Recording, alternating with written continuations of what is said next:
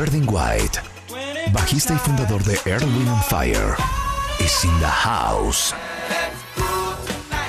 Y viene a invitarnos al concierto que tendrá este 12 de noviembre en la Plaza de Toros, México. Solo por W Radio. Señores y señoras, creo que es el highlight de mi carrera. No puedo creer la felicidad que me da esta entrevista que vamos a tener el día de hoy. O sea, estamos de acuerdo que si algo llevamos haciendo estos últimos 16 años de programa es poniendo música. Y creo que tenemos un gusto bastante definido, ustedes y nosotros, los que comparten el mismo gusto que tenemos. Y creo que, digamos que la cúspide de ese gusto y la más grande representación de lo que amamos escuchar es Earth, Wind and Fire. Y yo sé que ustedes son fans de September y a lo mejor otros conocen Boogie Wonderland y a lo mejor otros conocen eh, Fantasy o Let's Groove. Pero como les decía yo las últimas dos semanas, si no conocen la discografía de Earth, Wind and Fire, es algo que vale muchísimo la pena escuchar. Como ustedes saben, eh, esta banda fue formada eh, por Maurice White, quien era pues eh, un baterista en aquel entonces. Y su hermano, Verdine White, Maurice lo perdimos hace algunos años, pero Verdine White ha sido de toda la vida no solamente el bajista de Earth, Wind and Fire, hermano de Maurice, pero es uno de los mejores bajistas en la historia de la música contemporánea. Y tenemos a Verdine con nosotros. Verdine, how are you, my friend? I am doing fantastic. Good morning. Uh, uh, so great to hear your voice. How are you? I am fa- doing fantastic. I, I, do you speak Spanish? Do you understand Spanish? Uh, no, not really. My wife does, but I don't. You know what I mean? You know. Well, let me you know, tell you something. here and there. You know what I mean? Let me tell you something. I, I just did like the most beautiful homage of Earth, Wind, and Fire because on the show, we love music, and I've been we've been talking about you. I've been talking about you. I've been dancing to you. We've been dancing to you for the last you know thirty years. So we're so very happy to have you on the show. So you're going to be in Mexico, my Well, friend. thank you for having me. Yes, we are. We're going to be there this weekend, and it's going to be fantastic. I hear the the show's almost sold out, and we're going to play your favorites: Boogie Wonderland and September and Fantasy. I'm sure you love Fantasy. I you love know? fantasy. I And, love uh, fantasy. and, and we, yeah, and we can't wait to perform for you. So we're looking forward to it. You know. Absolutely. So, a ver, we need to talk, man. We really need to talk. So, um, usually what I do is I is I translate as I'm going, but I'm not going to do this today. Así es que aguanten cuentavientes. Les voy a decir lo que hablamos al final porque no quiero perder tiempo en esta conversación, pero ahorita yo les resumo lo que nos dijo eh, el día de hoy. So I was telling, I was saying to everybody at the beginning, and it's something that I say all the time, that many people, and, and especially the new younger generations, you know, might be in love with September, which is such a happy and party song, and must be in love with, you know, Let's Groove or Boogie Wonderland.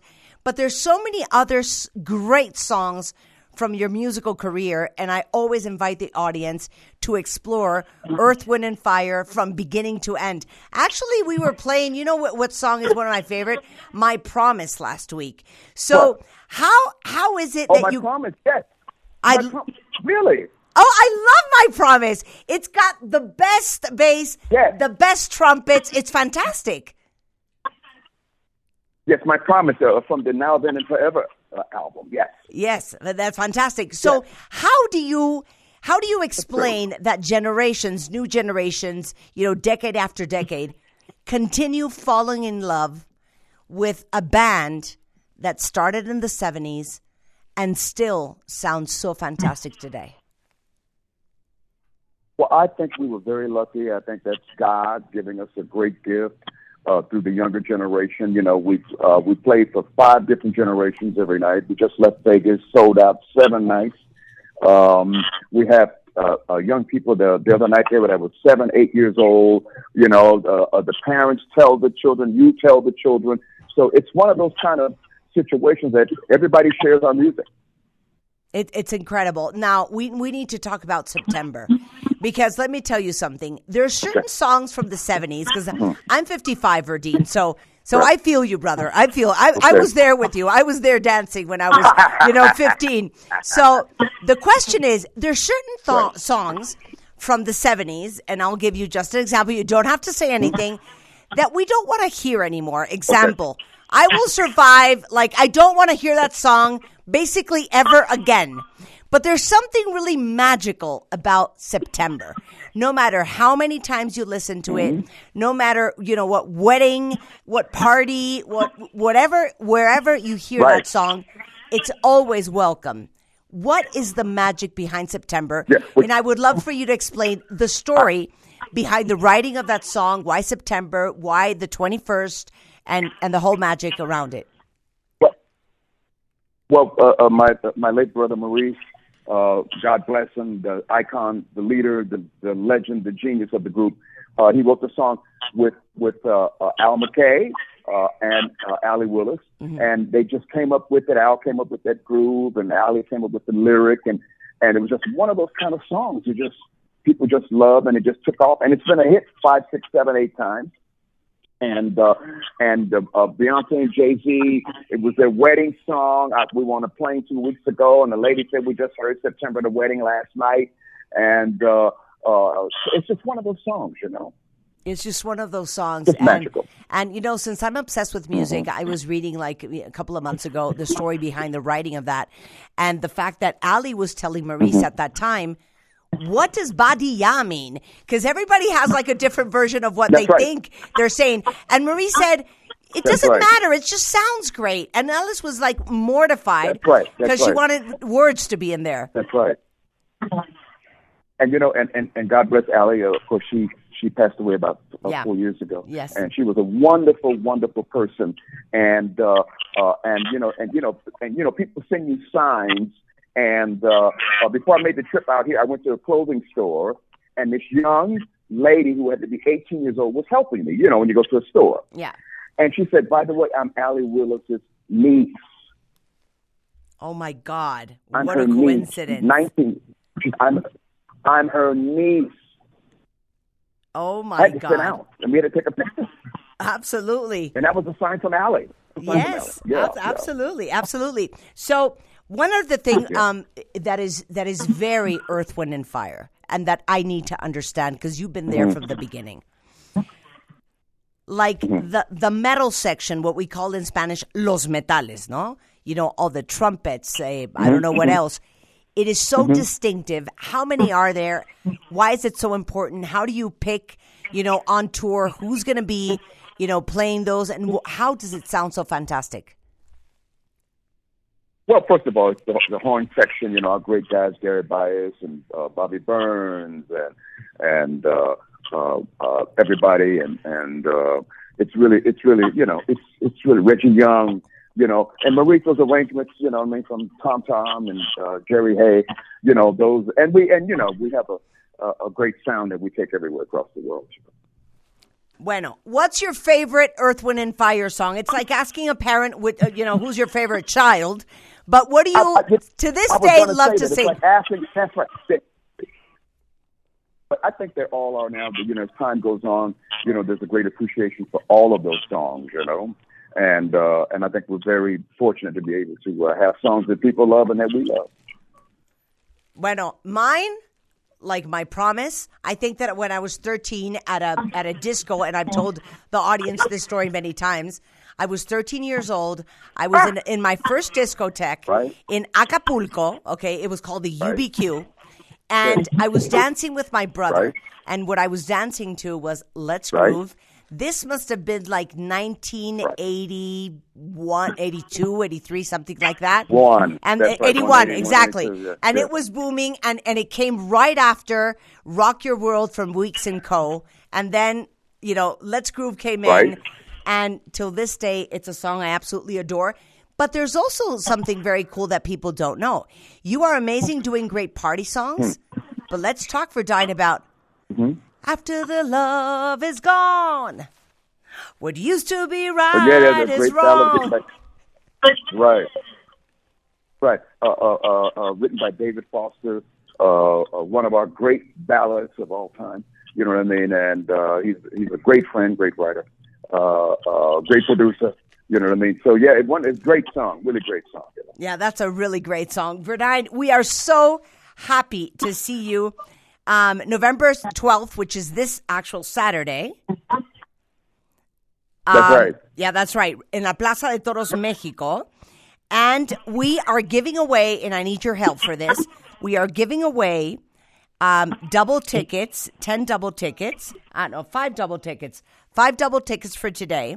And I really want these tickets to go to a true Earth, Wind, and Fire fan. So you ask the question, and the first five people on Twitter that can answer the question will go to the concert on Saturday. So shoot, my friend. What is your favorite Earth, Wind, and Fire song? Ok. Ya, pongan esa. ¿Cuál es su ca- canción favorita de Earth, Wind and Fire? Arroben a Earth, Wind and Fire, eh, a Virgin White, número de cuenta Los cinco primeros que me contesten ahorita en Twitter, los vamos a mandar a ver el concierto. Virgin, the best of luck this next Saturday. All the luck, my friend. Big kisses. you. And thank you for bringing us so much joy every day till today. Absolutely. Bye bye. Love you. No, bueno, ¿qué les puedo decir? Es una joya. O sea, no tienen ustedes una idea, cuentavientes, lo que es este hombre. Ahora sí les voy a contar todo lo que hablamos porque no quería yo que perder tiempo traduciendo. Y gracias a los que aguantaron toda esta conversación en inglés. Pero ahí les va. Ok, Virgin White es un súper bajista, como les dije al principio, y era hermano de Maurice White que se murió en el 2016 a los 74 años. Maurice, que son de Chicago, eh, fue el fundador de Earth, Wind and Fire. Y por Earth, Wind and Fire, que es un grupo que transformó la, la música negra, eh, que va desde RB, soul, funk, disco, jazz, rock, hasta toques latinos. Oigan esto.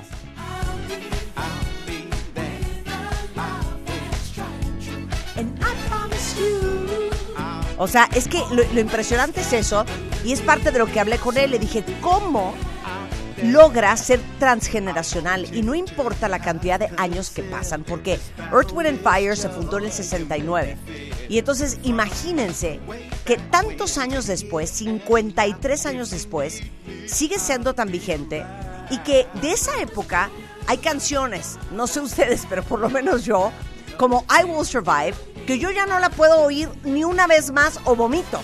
Y que a pesar de que es una de las canciones más tocadas, September sigue siendo bienvenida, no importa si estás en una boda, en un antro, donde sea. Y dice que él cree que eh, esa es parte de la magia inexplicable de Earth, Wind and Fire, que tuvieron shows sold out en Las Vegas con gente de 15 años, 13, 18, 58, o sea, de todas las generaciones que siguen disfrutando a Earth, Wind and Fire. Eh, también hablé sobre el tema de que uno de los más distintivos toques que tiene Earth, Wind and Fire, que es una banda de por lo menos 14, 16 integrantes, son los metales. Oigan esto.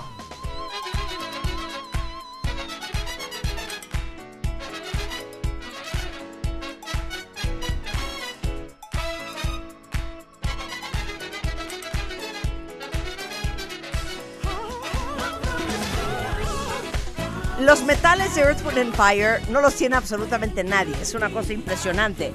Y la verdad es que gran parte del grupo que ha ido cambiando a lo largo de, de los años, pues tienen a trompetistas espectaculares. Ellos los llaman The Horn Section. Y me dio la lista, pues, de todos los trompetistas que tienen.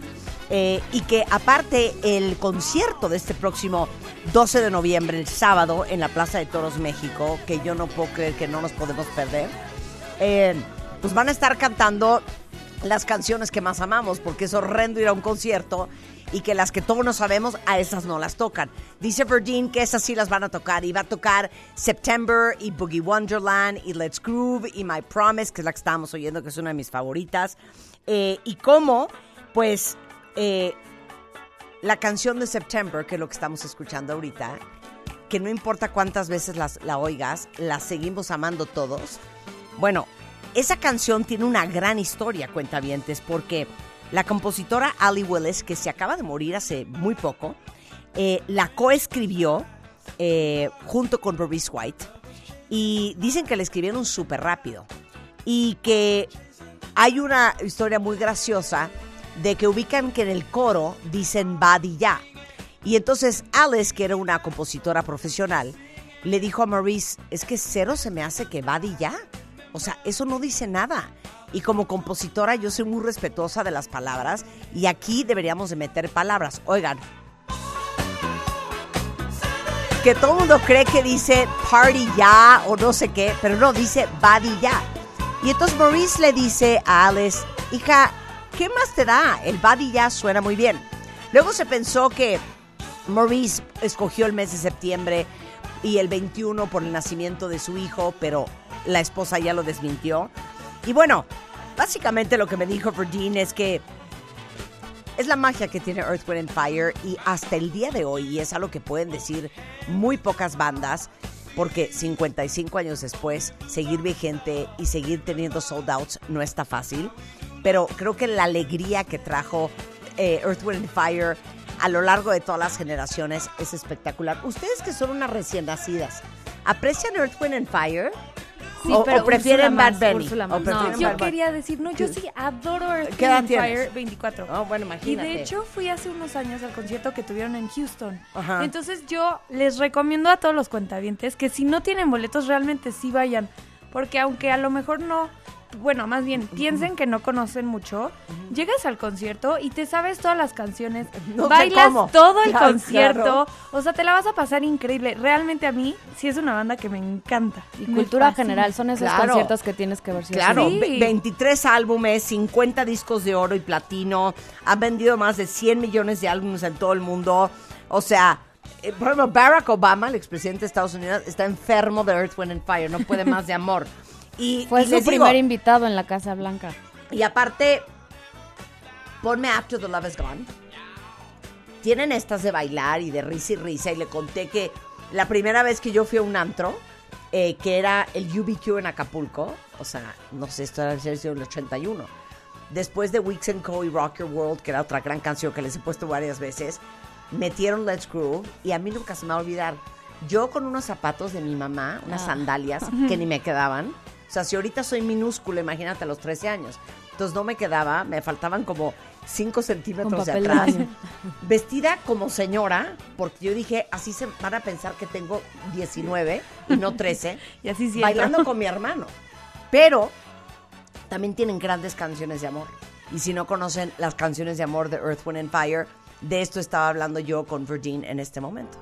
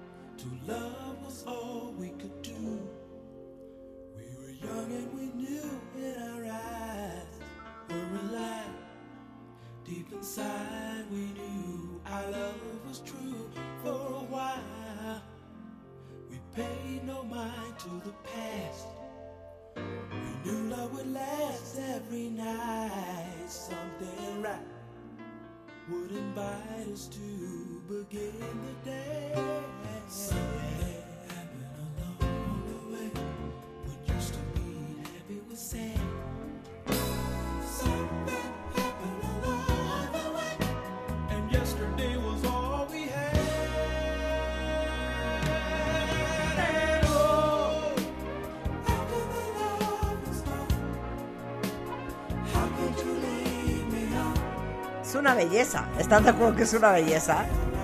Bueno, vayan al concierto de Earth, and Fire. Créanme que no tengo intereses escondidos.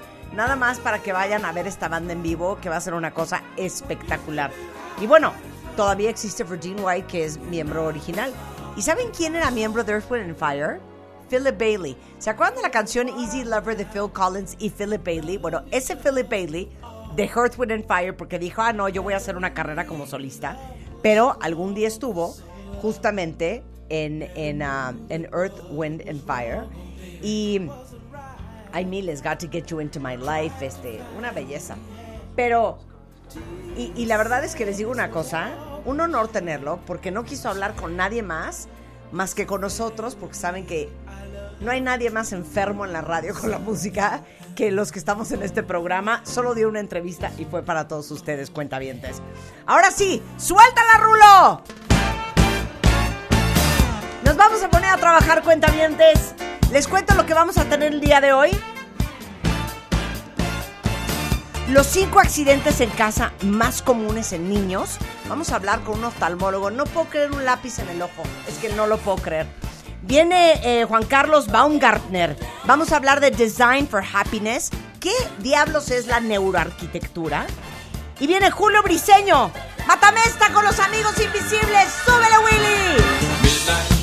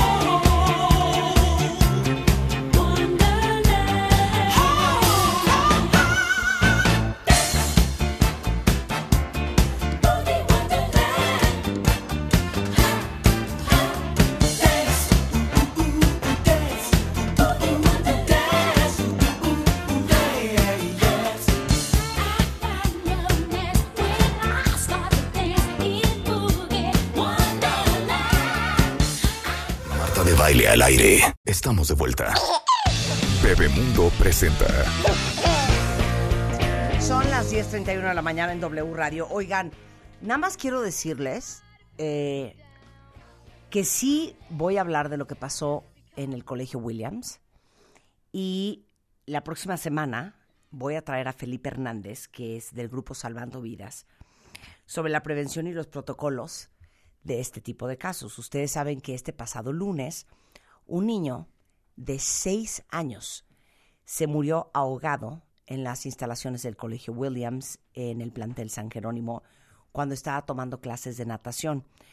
Se supone que hubo una terrible negligencia de parte de los profesores, de acuerdo con lo denunciado por los papás de Abner.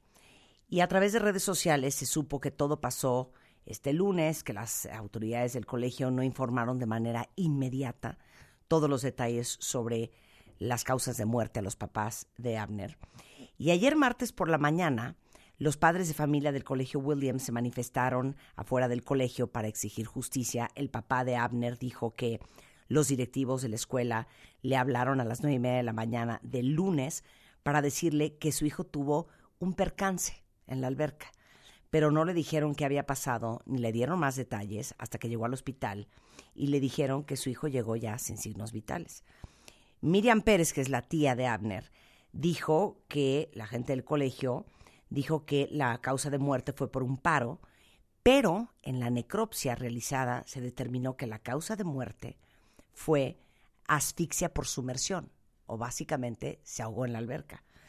Entonces, eh, la jefa de gobierno de la Ciudad de México, Claudia Sheinbaum, dijo que la Fiscalía General de Justicia de la Ciudad de México va a ser encargada de investigar este caso. Ayer por la noche la CEP informó que evidentemente se van a suspender las clases en el Colegio Williams, por lo menos durante tres días, y eh, justamente en el 2017 la Fiscalía de la Ciudad de México investó- investigó al Colegio Williams cuando el entonces profesor Abraham Delgado fue acusado de agredir sexualmente a una niña de tres años.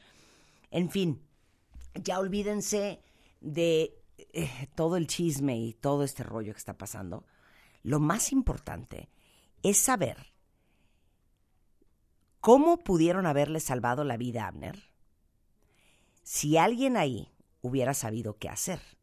Y evidentemente no conocemos los detalles de exactamente cómo pasó lo que pasó. Pero lo que sí sabemos es que muy pocos saben qué hacer con alguien que se está ahogando. Saben qué hacer con alguien que cae inconsciente por ahogamiento.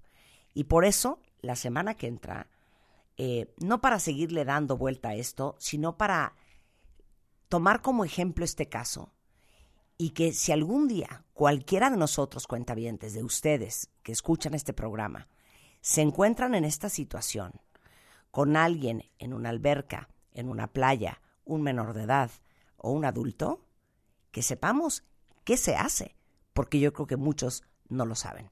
Entonces, Felipe Hernández va a estar la próxima semana con nosotros y vamos a hablar justamente sobre la prevención y el protocolo de qué se hace cuando alguien se está ahogando o se ahogó y tú estás presente.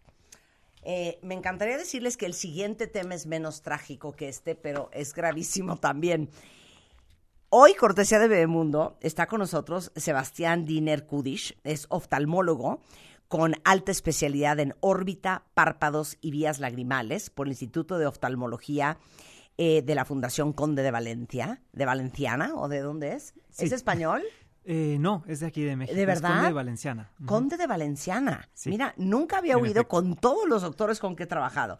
Y hoy vamos a hablar de los cinco accidentes en casa más comunes en niños eh, y los ojos. No puedo creer, no puedo creer, Sebastián, un lápiz en un ojo. ¿De qué me estás hablando? Me quiero matar. Sí, claro. Bueno, son cosas que pasan, ¿no? Y que sí han llegado y en la práctica usualmente pues sí llegan accidentes y otros que son un poquito más complicados. Pero sí, justo creo que es un tema importante que sepamos. Importantísimo. A ver, quiero que ustedes, si tienen alguna historia de terror con objetos punzocortantes y un ojo de un niño o de un adulto, me los compartan ahorita en Twitter, porque escucha esto, Sebastián.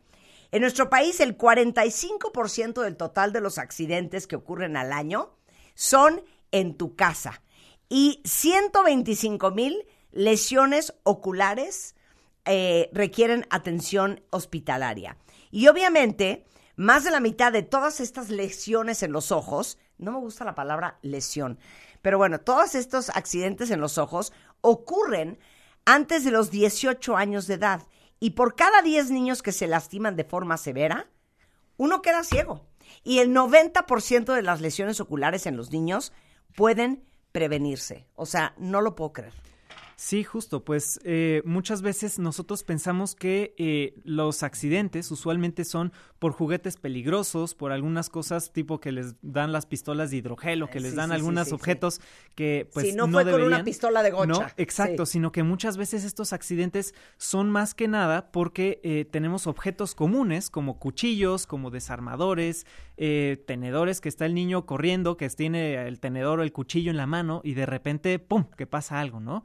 Eh, es mucho más común de lo que uno eh, de lo que uno piensa, incluso Sí. llega hasta 7 de cada 10 casos, pues son objetos que tenemos todos en casa, ¿no? Claro, y aparte, atención a todos los que tengan hijos hombres, porque los niños hombres tienen casi tres veces más traumatismos que las niñas. Ahora, ¿cómo pasan? Pues bueno, Y la- cuéntanos historias de terror que hayas visto. Claro, pues mira, los niños, pues ya todos sabemos que son revoltosos y están explorando el mundo y que están viendo, pues cómo van explorando más cosas en casa de que desde ¿Qué tienes más la, agarran, que qué más tienes, jalan? exacto, la reja de la cuna, ¿cuántos no tenemos un niño que se ha saltado la reja y que de repente ya lo ves ahí caminando o corriendo, ¿no? Eh, muchos de estos pasan eh, porque justo están probando los límites de su entorno y también los límites de, eh, pues, la, la, como la autoridad parental, ¿no? Eh, y sumando a esto que apenas están desarrollando sus capacidades motrices, de repente empezamos a ver que, ok, de repente el niño que no tiene tanta fuerza para sujetar un objeto, ya anda corriendo con la botella de vidrio o con lo que se encuentra, ¿no? Claro. Este, y pues sí, muchas veces los niños, los hombres, pues tendemos a ser un poco más revoltosos y un poquito más intrépidos, y Sí. por eso muchas veces hasta dos a tres veces más accidentes en niños son en hombres. Claro. ¿no? Ahora, vamos con el top de accidentes en los ojos con los niños.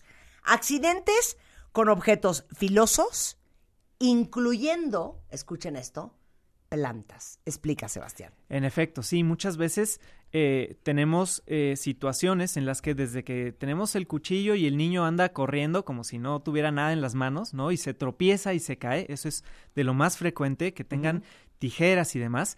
Y las plantas, eh, hay algunos estudios aquí en México que han visto que es de las, de las causas más frecuentes, tipo que dejamos al niño solo, que está jugando en el jardín y no pensamos de que, ah, ok, hay un cactus o hay un nopal o que hay unas rosas o, o lo que fuera, y pues tienden a chocar, ¿no? De que están jugando, de que están corriendo y de repente, tómala, ya tenemos un, este, un caso, ¿no? Sí nos han llegado. A ver, de no, que- cuéntame historias con objetos como tijeras, cuchillos, desarmadores, una planta. Claro, eh, nos han llegado, por ejemplo, casos de un niño que estaba en la escuela, que estaban Ajá. jugando y que de repente estaban de que, ah, sí, el lápiz y lo empezaban a usar como si fueran espadas, ¿no? Tenían su espada de lápiz y de repente, pues que encontramos el lápiz incrustado cerquita del ojo, ¿no? Que estaba como alojado cerca del ojo. Ahora sí que no es por morbo, pero Sí. pues sí, eh, fue, fue algo que sí requirió de cirugías y de reparación. Finalmente le fue bien, ¿no? Porque como fue al ladito del ojo, pues no hubo mayor complicación. O sea, ¿no? entre Pero la es- esquina externa del ojo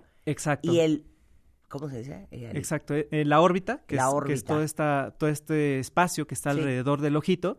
eh, estos huesos, literal, el lápiz se, se incrustó y se quedó ahí. Y de hecho, el niño es muchas que veces. me mato. Sí, y muchas veces, eh, como era con el hermanito, el niño no quiso decir que fue el hermano, entonces no decía nada, nada más decía que le dolía, pero no quería decir nada para que no castigaran al hermano. Ajá. Entonces tardó un rato en lo que, en lo que detectamos de que tenía el lápiz ahí. Y ya cuando hicimos estudios de, oye, ¿por qué le duele? ¿Por qué está inflamado? Encontramos el lápiz, pero pasó un rato, ¿no? O sea, ¿cómo? Tenía el lápiz adentro. Tenía el o sea, lápiz no tenía adentro. la mitad del lápiz afuera y la mitad adentro, ¿no? Exacto, tenía el lápiz, se quebró ajá. y entonces se quedó un fragmentito Dios lápiz de mi vida. y No. se quedó adentro por un ratote. Entonces, ¿Qué es son un estos, ratote? Pues fueron como una semana y media más o menos Es hasta que, los ¿cómo papás creen, llegaron. No lo puedo creer. Sí, eh, fue, fue el caso que los papás llegaron un tiempo después, ¿no? Porque el niño no decía y nada más como que le dolía, fueron primero con el pediatra y pues empezó a revisarlo y pues obviamente eh, pues el niño no decía nada y falta y tenían que hacer estudios y demás y venían de fuera, venían de provincia, entonces eh, pues ya no, en lo que llegaron pues tardó un ratote, que fue este tiempo, ¿no? Y no perdió el ojo. No, afortunadamente no, pero pues nos llevamos la sorpresa ya cuando entramos de que pues estaban los fragmentos de lápiz y todo y pues ya, salió todo bien, pero... ok. ¿Algún pues, sí. accidente con objeto, me encanta esa palabra, punzocortante, que haya perdido el ojo? Sí, sí hemos tenido, sí hemos tenido casos, este, con unas tijeras, que el niño estaba jugando a aventar las tijeras No. y se clavaron justo en el ojo y pues también, ¿no? Eh, hubo daño en varias partes del ojo, este, el cristalino y la retina, tuvo un desprendimiento de retina. Finalmente, para no hacer el cuento largo, pues sí tuvimos que hacer varias cirugías, pero finalmente, pues la visión fue muy pobre al final, ¿no? O sea, Ok, sí llegó... te, te quiero hacer una pregunta. La órbita. ¿qué tanto aguanta de presión? Bueno, presión como tal depende, ¿no? Son huesitos que son de- delgados, Ajá. son relativamente delgados y eh, lo más frecuente cuando tenemos algún eh, mecanismo de golpes, accidentes, etcétera, son con puños, ¿no? Que eso también es muy frecuente y tiende a haber fracturas en ocasiones, ¿no? Eh, en los huesos alrededor en del los ojo. huesos alrededor Pero el del ojo, ojo. en sí, la bola, Ajá.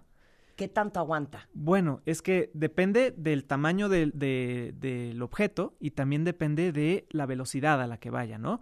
De hecho, tuvimos hace como unos dos años, eh, creo fueron tres, que hubo como una, una moda de pelotas de hidrogel, ¿no? Que era unas balas pequeñitas, como de 3 milímetros, y entonces tenían unos traumas bárbaros, ¿no? Entonces no hubo como tal rupturas del ojito, o sea, no, no, no hubo una penetración de los ojos, pero el daño interno sí hay estructuras muy finitas, por ejemplo el iris o tenemos el cristalino, que tienden a eh, salirse de su sitio, se rompen las estructuras que los sostienen y entonces esos son los daños más frecuentes, pero como tal, de cuánta presión así en un número es un poquito difícil por el mecanismo más bien. Ok, no quiero ser morbosa, pero a ver, si yo agarro un lápiz ahorita y te lo clavo y trato de darle a tu iris, o sea, al centro Ajá. del ojo, ese lápiz se resbala hacia el lado izquierdo, a la esquina izquierda o a la esquina derecha, o es mucho más fácil atravesarlo. No, sí hay una tendencia a atravesarlo, justo depende de dónde exactamente sea, ¿no? Hay algunos sitios justo donde termina la córnea, que es el lente que tenemos adelante, que es transparente, donde termina lo que se ve de color del ojo, ahí sí hay más chance de que justo penetre, ¿no? Si es en otros sitios, como la esclera, que es la parte blanquita que tenemos, es más difícil, pero si nosotros intencionadamente decimos, ahí te va el lápiz y le damos, seguramente sí, sí podemos atravesar. Ok, perdón. Hablando de este tipo de objetos, un lápiz, un cuchillo, una tijera, un desarmador, ¿qué hace, qué debe de hacer un papá si su hijo tuvo uno de estos golpes en el ojo? Claro, lo ideal es que vean a un oftalmólogo. ¿no? Inmediatamente. Lo, ma- lo antes posible, claro. Obviamente, eh, muchas veces tenemos no tanta posibilidad de ver a un oftalmólogo en ese momento y muchas veces acudimos con un pediatra o con un médico general o con lo que tengamos a la Y vez. no. Y nos pueden orientar, sí, pero siempre para una revisión exac- una revisión mucho más minuciosa. Claro. Lo ideal es un Sí, el oftalmólogo dueño con de los experiencia, ojos ¿no? es el oftalmólogo. Exacto. No Ahora- pierdan el tiempo yendo al pediatra. Exacto. Ahora, muchas veces los papás igual intentan eh, buscar si hay algún objeto, intentar revisar o picar. Exacto. Lo más importante es no tocar el ojo y en la medida de lo posible que también el niño, el chiquito, obviamente le duele, le molesta, que también trate de no eh, tocarse el ojo, ¿no? Eh, muchas veces decimos, ok, es mejor un ojito que no esté tocado y vea a revisión, porque muchas veces a la hora de nosotros tratar de explorar, de ver si, si tiene algo ahí, etcétera, podemos generar más daño, ¿no? Entonces, Claro. lo principal es no tocar el ojito y ver qué eh, signos muestra el chiquito, ¿no? Muchas veces, justo como este caso del niño que tenía el lápiz ahí atorado, muchas veces no nos van a poder expresar de forma adecuada que están sintiendo molestia o que tienen algo en el ojo. Sí, sí. Entonces, lo ideal es, pues, observar cómo está el niño y, en antes mejor, ver al oftalmólogo. Oye, y el cuento del ojo es igual que, ya sabes, esas cosas que uno ve en CSI o en Forensic Files, Ajá. que te clavan un cuchillo y entonces que no te saques el cuchillo, que te vayas al hospital con el cuchillo adentro. Bueno, ahí es más complicado, ¿no? Ahí sí, sí, vamos, mejor que el cuchillo esté fuera porque eso hace efectos de palanca, ¿no? Y entonces entre más tiempo esté ahí, más daño podemos generar. O sea, si se le clava Entonces- un lápiz, lo saco y te lo llevo. Usualmente sí, ¿no? O sea, de que, ok, el lápiz se clavó y si, si puede no tocarse, Sí, pues sí, ¿no? Pero a veces si está, si está muy fácil de que se mueva o lo que fuera, mejor sácalo. pues ahí sí. mejor. Dios de mi vida. Ok, ahí va el segundo. Botellas y vasos de vidrio. ¿De qué me estás hablando? Sí, pues es algo muy frecuente y muy tristemente eh, pasa muy seguido que los niños, eh, justo con esta, con esta independencia que están adquiriendo, sobre todo entre los 3 y 5 años, que es lo más frecuente, las edades más comunes, eh, tienden a agarrar botellas, a agarrar todo, ¿no?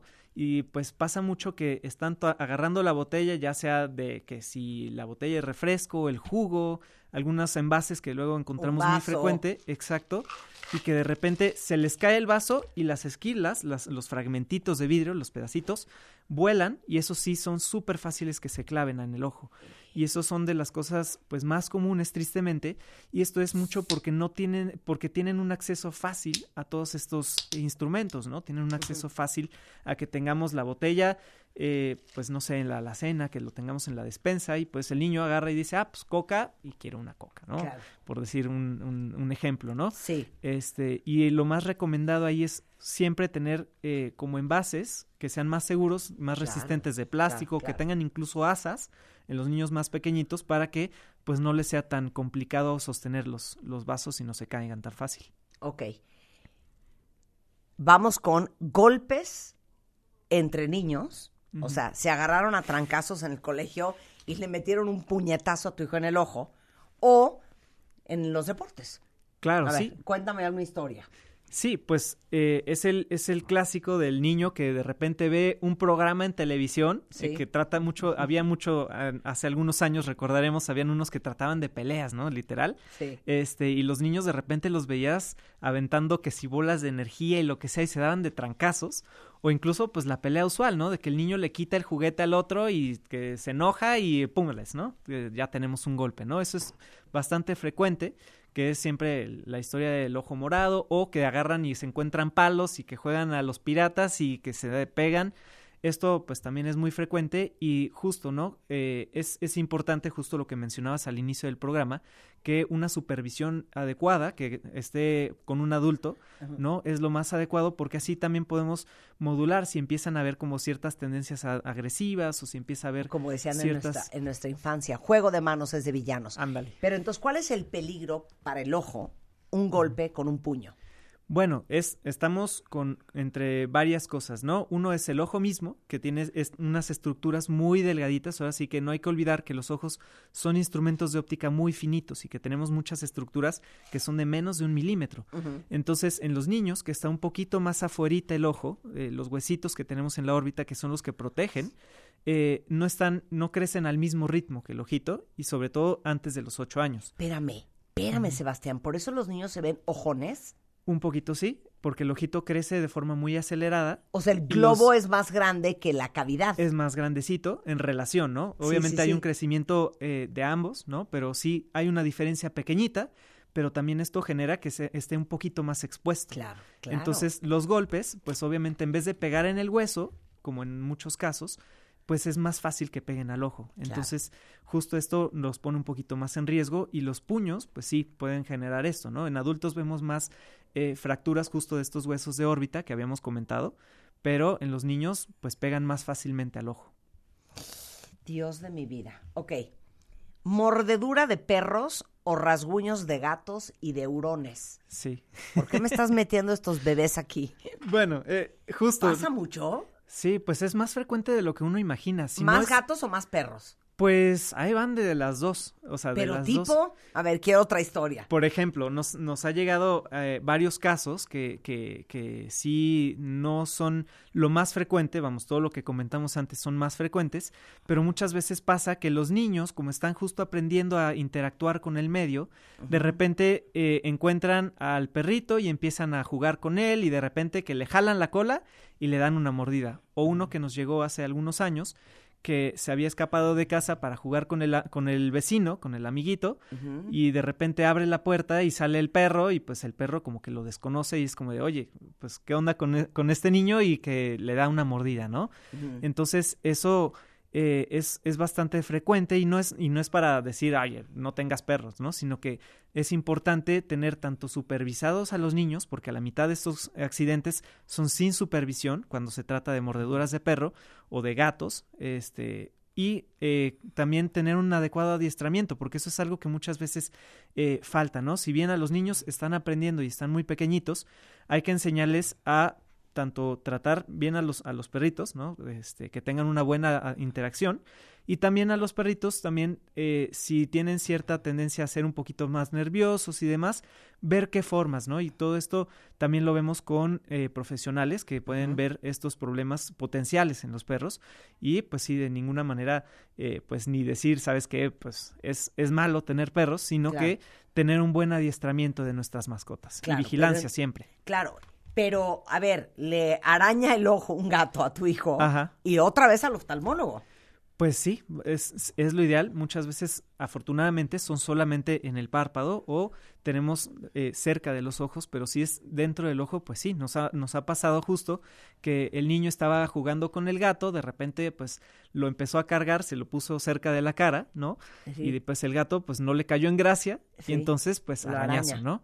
Entonces, este, esto O puede sea, si has pasar- visto arañazos en la córnea, Sí, justo. Y este, como es una estructura que es también delgadita, Claro. ¿no? Se perforó el ojo y pues fue todo un, fue todo un este procedimiento, hicieron, se hizo una cirugía para eh, pues reparar esta córnea, pero la visión ya no llega a ser la misma, ¿no? oye, ahora, cohetes en fechas festivas. Claro, esto eh, es algo que sí es bien importante hacer hincapié. Lo- justo es de los O sea, estás hablando, espérate, luces de bengala, eh, palomas, ¿qué otros fuegos artificiales? O sea, fuegos sí, o artificiales sea, son- en general. Son justo las palomitas que son súper frecuentes en 16 de septiembre, los, los fuegos artificiales que son los que suben y explotan los, los, este, vamos, hay muchísimos tipos, pero los que más hemos visto son por palomitas. Luego pasa eh, en 16 de septiembre, Navidad, Año Nuevo.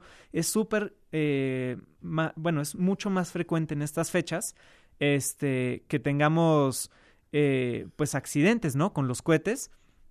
Incluso, incluso este, los, los cohetes no son tan frecuentes, pero es súper devastador. O sea, esto sí es de lo más común que pierdan la vista, que lleguemos a ceguera Porque por cohetes, explotó un cohete. porque explotan literal. ¿Sabes qué me da para mí pavor? Y yo cuando mis hijas eran chiquitas, todas las navidades, las luces de bengala. Sí, esas, si bien no son tan peligrosas como Sí. al ojo, no hay que olvidar que son varillas. O sea, literal Sí, es sí. una varilla con, con- Caliente. Caliente, con fósforo y que están explotando poquito, pero Sí. que está súper caliente, ¿no? Este, incluso a un amigo mío le pasó este, que, le que un niño aventó una varilla y pues le cayó en la cara, ¿no? Entonces esto sí, Jesús Cristo. afortunadamente no pasó en el ojo, pero bien hay muchos casos y este y también hay otros otros casos que aventaron en la calle, estaban unos niños jugando con cohetes y entonces pues uno salió volando de estos que, son- que son como cohetes cebados y empezó a, a explotar y llegó al ojo, ¿no? Directamente. Claro. Este, y es una causa de, ur- de urgencias muy comunes que nos han llegado. Ok. Eh, ya dijo qué es lo que no tienen que hacer cuando eh, un niño tenga un accidente ocular. Eh, no es recomendable que se intente extraer el objeto atascado en el ojo, sobre todo si se está, a menos de que se esté moviendo el objeto, ¿no? Para que no cause más daño. Eh, que no se talle el ojo el niño. Sí, también. Eso es un poco más complicado. Lo que se puede hacer si no es un parchecito con una gasa o algo así y pues cubrir un poquito, ¿no? O incluso si son bebitos, hay unos guantecitos que luego usan para que no se rasquen. Claro. Incluso estos guantes, aunque ayuden En un poquito menos, en lo que llegas a revisión, se pueden usar. Claro, mira, aquí Ana dice que jugando el resorte, eh, la niña estaba saltando, tenía una paleta enchilada en la mano y cuando saltó, eh, se enterró la paleta en el ojo. Sí. Se desmayó. Ah, no fue ella, fue ella es la niña. Se desmayó y gracias a Dios no perdió el ojo. Pero de estas historias eh, horrendas, ¿no? Claro. Mira, mi hermano, un pollito que nos compró mi papá, le picó el ojo. Afortunadamente fue en la zona blanca, justo donde tú dijiste, Sebastián. Anduvo con parche durante un tiempo y después ya se le quitó. Este, mira, aquí a- en mi vecindario, en la escuela, otro compañero le clavó un lápiz y perdió el ojo. Sí, sí, justo. Es, es mucho más frecuente de lo que nosotros pensamos, ¿no? Este, tanto la historia con, con el pollito y demás, este, pues también hay que, hay que saber que hay ciertos animales que pues también son más temperamentales, ¿no? Entonces, siempre tener a los niños pues vigilados, que no pasen este tipo de cosas. Y pues sí. Oye esto, Carmen dice que su amiga perdió un ojo jugando con una liga. ¿Eso lo has visto? Sí, me llegó hace ya un par de años que justo e, eran unos niños que estaban jugando a los ligazos, ¿no? Ajá. Este, incluso habían como estos retos que tenían en las escuelas de que, ah, sí, vamos a jugar a los ligazos a ver quién aguanta más ligazos en la mano y que de repente una sale mal, sale chueco y se va pues justo al ojo, ¿no? Este, afortunadamente no fue tanto como, eh, no fue pérdida, ¿no? Porque era una liga pequeñita, pero sí puede pasar. Incluso estas ligas que son como deportivas, que Sí, luego se sí, usan sí, más en los gimnasios, ya no es tan Claro. frecuente en niños, obviamente, Claro. pero hay como ligas que son para entrenamientos y esas son súper peligrosas. Esas, de hecho, en general aconsejo a quienes me comentan esto que usen algunos lentes de protección, ¿no? Que sea un poquito más resistente de estos que son casi que de laboratorio, porque sí ha pasado que se rompen las ligas y entonces sale volando al ojo el golpe. No, cállate los ojos. Bueno, a ver, apunten en su agenda, en la O de oftalmólogo, Sebastián Diner, que se escribe Diener, Sebastián Diner Kudish, es oftalmólogo con alta especialidad en órbita, párpados y vías lagrimales por el Instituto de Oftalmología Fundación Conde de Valencia. Ahí les va el teléfono. Es 55 12 27 es WhatsApp, ¿eh? 55 12 27 34 18 o 55 90 54 07 71 AE Oftalmología en Instagram o en Facebook que es AE Oftalmología. Me dejaste traumada para siempre. No sé qué me traumó más. Si la espina, oye, aparte, la orilla de una planta, de la hoja de una planta, te puede rayar el ojo también. Sí, justo. Aunque no es, aunque no es como tal el accidente, Sí. eh, lo peligroso muchas veces de las plantas es que pueden generar infecciones muy severas Ajá. porque tienen, ya sabes que hay bacterias en todos lados, pero las plantas hay muchas veces infecciones por hongos y estas son bien difíciles de tratar y si bien el golpe no genera eh, el- la pérdida visual o la baja de visión, sí, sí. es la infección la que nos genera esto, ¿no? Entonces siempre, eh, aunque sea algo pequeñito, hay que eh, procurar si se puede acudir con un oftalmólogo para una revisión súper, súper minuciosa y que veamos si hay algún riesgo de infección adicional, pues tratarlo o dejar prevención, ¿no? Que aquí lo más importante es prevenir todos este tipo de, de, de accidentes, ¿no? Ahora sí que diría mi mamá, no pun intended, ojo al Cristo. Ándale. Adriana dice que el 31 de diciembre su hijo se lastimó el ojo con el carrizo. ¿Cuál es el carrizo de una piñata? ¿Qué es el carrizo? Es el Bueno, cable, ¿no? ¿El cable? Eh, Súper peligrosas. Cuando llegamos a urgencias, había otro niño esperando atención porque se quemó el ojo con un cohete. Qué terror, no, claro que qué terror, Adriana. Por eso estábamos hoy hablando de esto con Sebastián. Sebastián, qué placer tenerte en el programa. El Muchísimas gracias. mío. No, hombre, y bueno, gracias a ti. si necesitan un oftalmólogo especialista en este tipo de cosas, ya saben a quién hablarle en caso de una emergencia. Gracias, Sebastián. Muchas gracias, Marta. Son las 10.59 de la mañana. Oigan, mamás y papás, acuérdense que en tres semanas eh, vamos a estar en el Master Bebemundo eh, aprendiendo con los mejores especialistas de México. Y si ustedes son mamás o papás, este es el mejor regalo que le pueden dar a sus hijos, ser un mejor papá y una mejor mamá. Y este es un gran día para aprender. Queremos regalarles tres pases dobles a las primeras personas que quieran ir al Master Bebemundo eh, y que este, nos manden al correo hola arroba bebemundo.com eh, su nombre, edad, la edad de su hijo, a dónde los contactamos, en qué teléfono, de dónde nos escuchan. Y la pregunta es, ¿qué es lo que más te preocupa de la crianza de tus hijos? ¿Y a qué especialista de nuestro máster te emociona mucho ver? Toda la información del Máster Bebemundo en masterbebemundo.com y en las redes sociales de Bebemundo para que nos acompañen ese día. Es un regalo de nosotros para ustedes y feliz de que vengan a aprender de la mano de los mejores especialistas. Hacemos una pausa. Regresando del corte, vamos a hablar de algo súper raro. Juan Carlos Baumgartner eh, es neuroarquitecto. O sea, cómo diseñar para la alegría al regresar. No se vayan. ¿Te quedaste con dudas? Entra a bebemundo.com y aprende más de nuestros especialistas. Y sí, está Juan Carlos Baumgartner. A ver, di tu apellido. Baumgartner. Baumgartner. ¿Por qué me suena cañón? ¿Austriaco? Este, Félix Baumgartner De es el que se, se aventó de la estratosfera Claro, con... claro. sí, sí, sí. Félix Baumgartner. Bueno, no puedo creer de lo que vamos a hablar el día de hoy. Me siento totalmente incompetente para hablar de este tema. Juan Carlos Baumgartner es arquitecto. Tiene un posgrado en Historia del Arte por Berkeley, en California, un posgrado en Diseño Industrial por la Domus Academy en Milán. Es maestro en Neurociencia Cognitiva Aplicada en el diseño por el Instituto de Arquitectura y Urbanismo de Venecia. Es conferencista, profesor invitado de las uni- universidades como Virginia Tech, Texas Tech, Cornish College of the Arts, entre muchas otras, y autor del libro Office as a Tribe. La oficina como tribu, una visión más humana del espacio de oficinas. Y vamos a hablar de algo que se llama neuroarquitectura. Ahora sí que guíame, Juan Carlos, guíame. Pues Ok. mira, te explico. La, la neuroarquitectura es, es una mezcla entre conocimientos neurocientíficos aplicados a diseño arquitectónico. Ok. Entonces, la neurociencia existe desde hace más o menos 20 años y empezaron a, a darse cuenta o, con, con ciertas herramientas tecnológicas de a entender un poco más cómo funciona nuestro cerebro, cómo funciona la memoria, percepción, Sí. un chorro de cosas. Y se empezaron a dar cuenta que había un impacto de la arquitectura en nuestro cerebro, en nuestra mente, Sí. eh, altísimo. Que puede- tú puedes modificar cómo piensa una persona dependiendo de- del entorno arquitectónico en el que, en el que están.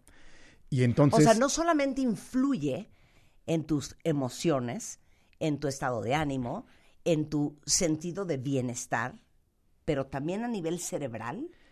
Bueno, los científicos una de las cosas que dicen es que la arquitectura y las herramientas que utilizamos son una extensión de nuestra cognición, que piensas con las herramientas. Sí. Entonces, si es una extensión de ti, en realidad no te influye, es parte de ti. Y esa es, esa es la, posiblemente la, la- la- la parte más compleja, porque lo que, lo que dicen los teóricos y, y muchos científicos es que el ser humano piensa con el cerebro, con el cuerpo, que ya hoy ya no tengo que convencer a nadie de que pensamos con el cuerpo, ya afortunadamente ya todo el mundo lo tiene como más claro, y con el espacio. Y esos son los tres componentes de tu cognición. Entonces, en realidad, el espacio es parte de tus procesos para pensar. O sea, usas el espacio entonces y tu cerebro no sabe distinguir. Perfecto, vamos a hablar de esto, vamos a hablar de esto bien. Ok. En tu libro hay un capítulo que habla sobre las oficinas del futuro. Y si algo vivimos en estos dos años de pandemia es trabajar en un lugar que no era tu oficina, que era tu casa, para muchos, en un espacio que no era ni propicio para trabajar, ni agradable, ni que incentivaba la concentración.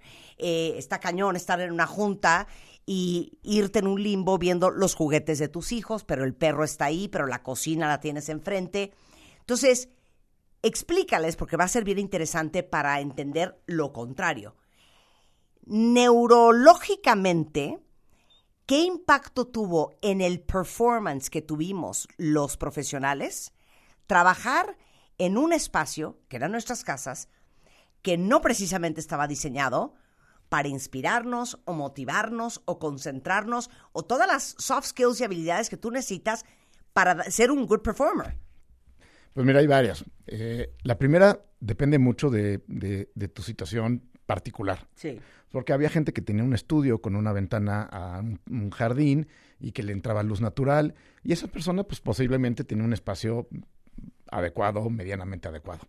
Pero luego había personas en las que estaban sentados en el botecito de este, pintura Sí, sí. y trabajando arriba de la lavadora. Sí. Este, evidentemente esas personas, no solo físicamente, sino cognitivamente, les afectó O muchísimo. sea, sí nos afectó. Totalmente. 100%. Pero además hay una cosa muy interesante que se llama eh, embody cognition. La idea de embody cognition es que tu cuerpo es todo el cuerpo físicamente es, es parte de, de tu proceso de cognición. Con, Sí. con el cuerpo aprendes muchas cosas y con el cuerpo recuerdas muchas cosas. Y sobre todo si eres kinestésico. Gracias, Sí, como sí, yo. sí, sí, sí. 100%. Y hay una cosa que se llama awareness of the space. Y la idea de awareness es que la última parte en el cerebro donde se encuentra una experiencia es la, la parte de memoria de corto plazo. Si, si tú vas a una conferencia y dentro de unos años quieres recordar el contenido, tu cerebro primero se acuerda de dónde estabas tú en el espacio, si estabas adelante de la conferencia, atrás, estaba oscuro, 100%. y luego accedes al contenido. Al contenido. 100%. Bueno, ese es un ejemplo de cómo tu cuerpo piensa por ti. Antes de que tu cerebro empiece a pensar, tu cuerpo se enteró y utilizaste el cuerpo para guardar la memoria. Claro. El, el espacio y la arquitectura es la llave mágica de la memoria. Cuando tú pasaste dos años sentado en el mismo espacio, con los mismos estímulos, sin nada distinto, y tú tratas de regresar al contenido de esos dos años, es una locura, es complicadísimo. Claro, porque tienes el mismo machote. Y, en- y- y es, Tienes el mismo y es la misma machote. llave para todas las memorias. Para ¿Cómo todos los contenidos, claro. Ahora, no te vayas muy lejos. ¿Qué hemos estado haciendo en escuelas? Aulas tipo, repetidas infinitamente, para torturar niños por, Sí, sí, por sí. años. Trata de acceder al contenido cuando estuviste en un aula tipo. Tampoco es que lo estemos haciendo muy bien en la Oye, arquitectura qué- no, pública. pero qué cañón lo que acabas de decir. Porque yo ya entendí por qué me corrieron del colegio Miraflores cuando yo tenía 11 años. Es que imagínate. No sé si fue la única razón, Sí, pero no, no, claro, seguro sí. Mi déficit de atención no ayudó.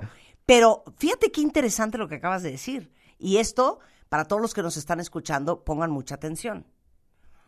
Tú pasas ocho horas antes sentado en un pupitre, es el mismo pupitre, es el mismo pizarrón, pero tienes durante esas ocho horas diferentes contenidos. Pero esto no es un año, son 12. Durante 12 años tuviste el mismo contexto, el mismo estilo de pizarrón, el mismo tipo de... y tienes que acordarte de todos los contenidos con la misma llave. Es dificilísimo. Está cabrón. Y eso que acabas de mencionar es súper Bravo importante. el sistema Montessori, ¿ok? El contexto es súper importante. Porque eh, de- se habla mucho del ser humano y de la evolución del ser humano como si estuviéramos en aislado. Pero evolucionamos en un contexto. Y, Claro. y la gente no habla mucho de cómo era el contexto en el que evolucionamos. Es tan importante hablar del contexto y de la tribu, en el caso Sí, sí, particular sí. del libro, que del ser humano en esta evolución, porque si no estás Claro. entendiendo nada más la mitad de la ecuación. Claro, ok. Ahora, vamos, vámonos fast forward, ¿ok? Entonces, pensemos en Mad Men, ¿no? Que tenían sus cubículos, que el tener the corner office, el tener una oficina con puerta, ya eras una persona súper importantísima. Luego hubo una época, Juan, que decían, it's an open office. O sea, y era una cosa de, ¿cómo? en esta oficina las puertas están abiertas. No dábamos crédito de qué modernidad, pero ¿cómo vas a tener una junta súper privada con la puerta abierta? Y después migramos, que es eh, la oficina que yo tengo. En mi oficina todo está abierto. Y son mesas muy grandes de trabajo en donde todo el mundo trabaja junto. Háblame de esta evolución y cómo neurológicamente, no sé si ha- se ha ido adaptando a los cambios necesarios de conducta del ser humano y de la forma en que interactuamos, o si interactuamos diferente porque la ar- arquitectura este, neurocatalizadora del infierno no se empujó hacia allá. ¿Qué fue la gallina y el huevo? Somos un feedback loop en un chorro de cosas. A ver. Lo tengo tatuado, la mano de Escher, dibujando la mano de Escher. Ay, la mano de Escher con la mano de Escher, con la escalera de Escher, con la escalera de Escher. Bueno, sí. Con tu marco cognitivo sales y construyes tu realidad. Literal- literalmente, no es metáfora, ¿no? Construyes arquitectura con, tu- con ese marco cognitivo. Y luego esa arquitectura termina moldeando y construyendo tu marco cognitivo de regreso, con el que sales a construir tu mundo, que te ¿no? Entonces, infinitamente. Y eso sucede mucho en las oficinas. Este, una, una organización que no le da importancia al espacio, lo que el espacio termina haciendo es construir tu cultura organizacional de regreso. Muchos de estos open office, pues no necesariamente estaban pensados más allá de cómo ahorro metros cuadrados y junto a la gente y ya quito paredes, Sí, sí, sí. pero no estaban pensados como este objeto de construcción o de autoconstrucción cultural de regreso. Hoy mucho de lo que estamos haciendo es cuestionar a las organizaciones hacia dónde se querían que se quieren mover, qué tipo de cultura quieren construir y luego literalmente la arquitectura la haces para que construya de regreso esa cultura. A ver, ok, yo soy, yo soy tu cliente. Yo soy dueña de una empresa. Vamos a construir mis oficinas. ¿Qué es lo primero que me preguntarías? Bueno, hacemos un ejercicio primero de drivers racionales, o sea, en los siguientes 10 años, como organización, qué es lo que quieres lograr desde el punto de vista duro de negocio. Ok. Y luego, este, ¿cuál es el perfil emocional de tu organización? Y la idea del perfil emocional de tu organización es que rara vez encuentras empresas que vendan productos y servicios. La gran mayoría de las empresas venden experiencias que en realidad es un conduit para transmitir emociones. Si tú no diseñas alrededor de las emociones, Sí, pues es- igual y estoy diseñando una cafetería para alguien que su negocio no es el café. sí, claro, Porque no vas a estas cafeterías famosas que conocemos por el café. claro. Vas Vas, por la por, la experiencia. experiencia, claro, Y la experiencia en realidad es una serie de pool de emociones. claro. Entonces, lo que tendrías que tener bien claro tú y los que diseñamos, cuál es tu negocio de verdad. Claro, Y son las emociones. claro.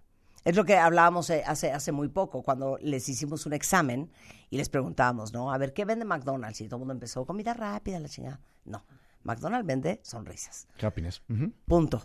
Vende Sí. alegría. Sí, sí. Entonces, entender qué vende cada uno y en base a eso ustedes empiezan a diseñar. Y tenemos una metodología que ayuda a armar el perfil emocional de la organización, porque no hay organizaciones puras que digas nada más vendes happiness. Ok, pero no, no, complejo. no. O sea, yo, yo vendo un, un chorro de creatividad caótica.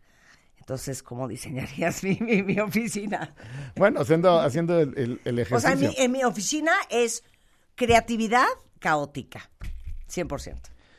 Pues mira, ahí lo- una de las cosas que yo te diría es eh, abrir el abanico de espacios. Porque en ese tipo de organizaciones, en general todas las organizaciones tienen un tema que se llama neurodiversidad. Todo el mundo está hablando de diversidad de género y diversidad de distintas cosas. Poca gente está hablando de neurodiversidad en la que el 100% lo tenemos. Claro. O sea, esto, yo tengo déficit de atención. Sí. este, I feel you, brother. I feel you. bueno, Pero todo el mundo tiene algo. Sí, sí, sí. Todo mundo, no hay nadie Claro, normal. Claro. Y sin embargo diseñas en general, principalmente oficinas, como si fuera un medium, large, small, en el mejor de los casos. Sí, claro.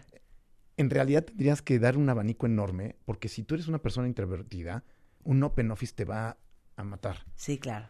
Pero todo, todo puede ser que seas una persona como mucho más energética, que le gusta estar en el centro de, de la acción, y entonces tal vez necesitas trabajar en un working café. Claro, claro. Entonces, yo tenía un maestro de neurociencia que, que nos platicaba de cuando en Estados Unidos podías hacer ejercicios con ratitas y lastimarlas, ¿no? Y, este, y entonces hace cuenta que tenían un grupito de ratitas que les daban toques eléctricos. Y luego tenían otro grupo que les daban los mismos toques eléctricos, pero estas ratitas tenían una palanquita que no controlaba nada. Las ratitas que tenían la palanquita empezaban a mover la palanca cuando tenían los toques eléctricos y empezaron a asumir que la- mover la palanca paraba los toques eléctricos. Sí. No paraba nada. Sí. Las, las ratitas que no tenían la palanca se murieron y las ratitas que tenían la palanca de control, que no controlaban nada, no se murieron. O sea, hope. Cuando tú, o sea, regresarle el poder de Claro. tomar decisiones a la gente Claro. puede ser la diferencia entre que tu trabajo te termine matando o no. Claro. Bueno, a ver, yo quiero que confiesen ustedes, vamos a hacer un corte eh, para efectos de, de estudio de mercado. ¿Quién de ustedes ama las oficinas en las que trabaja?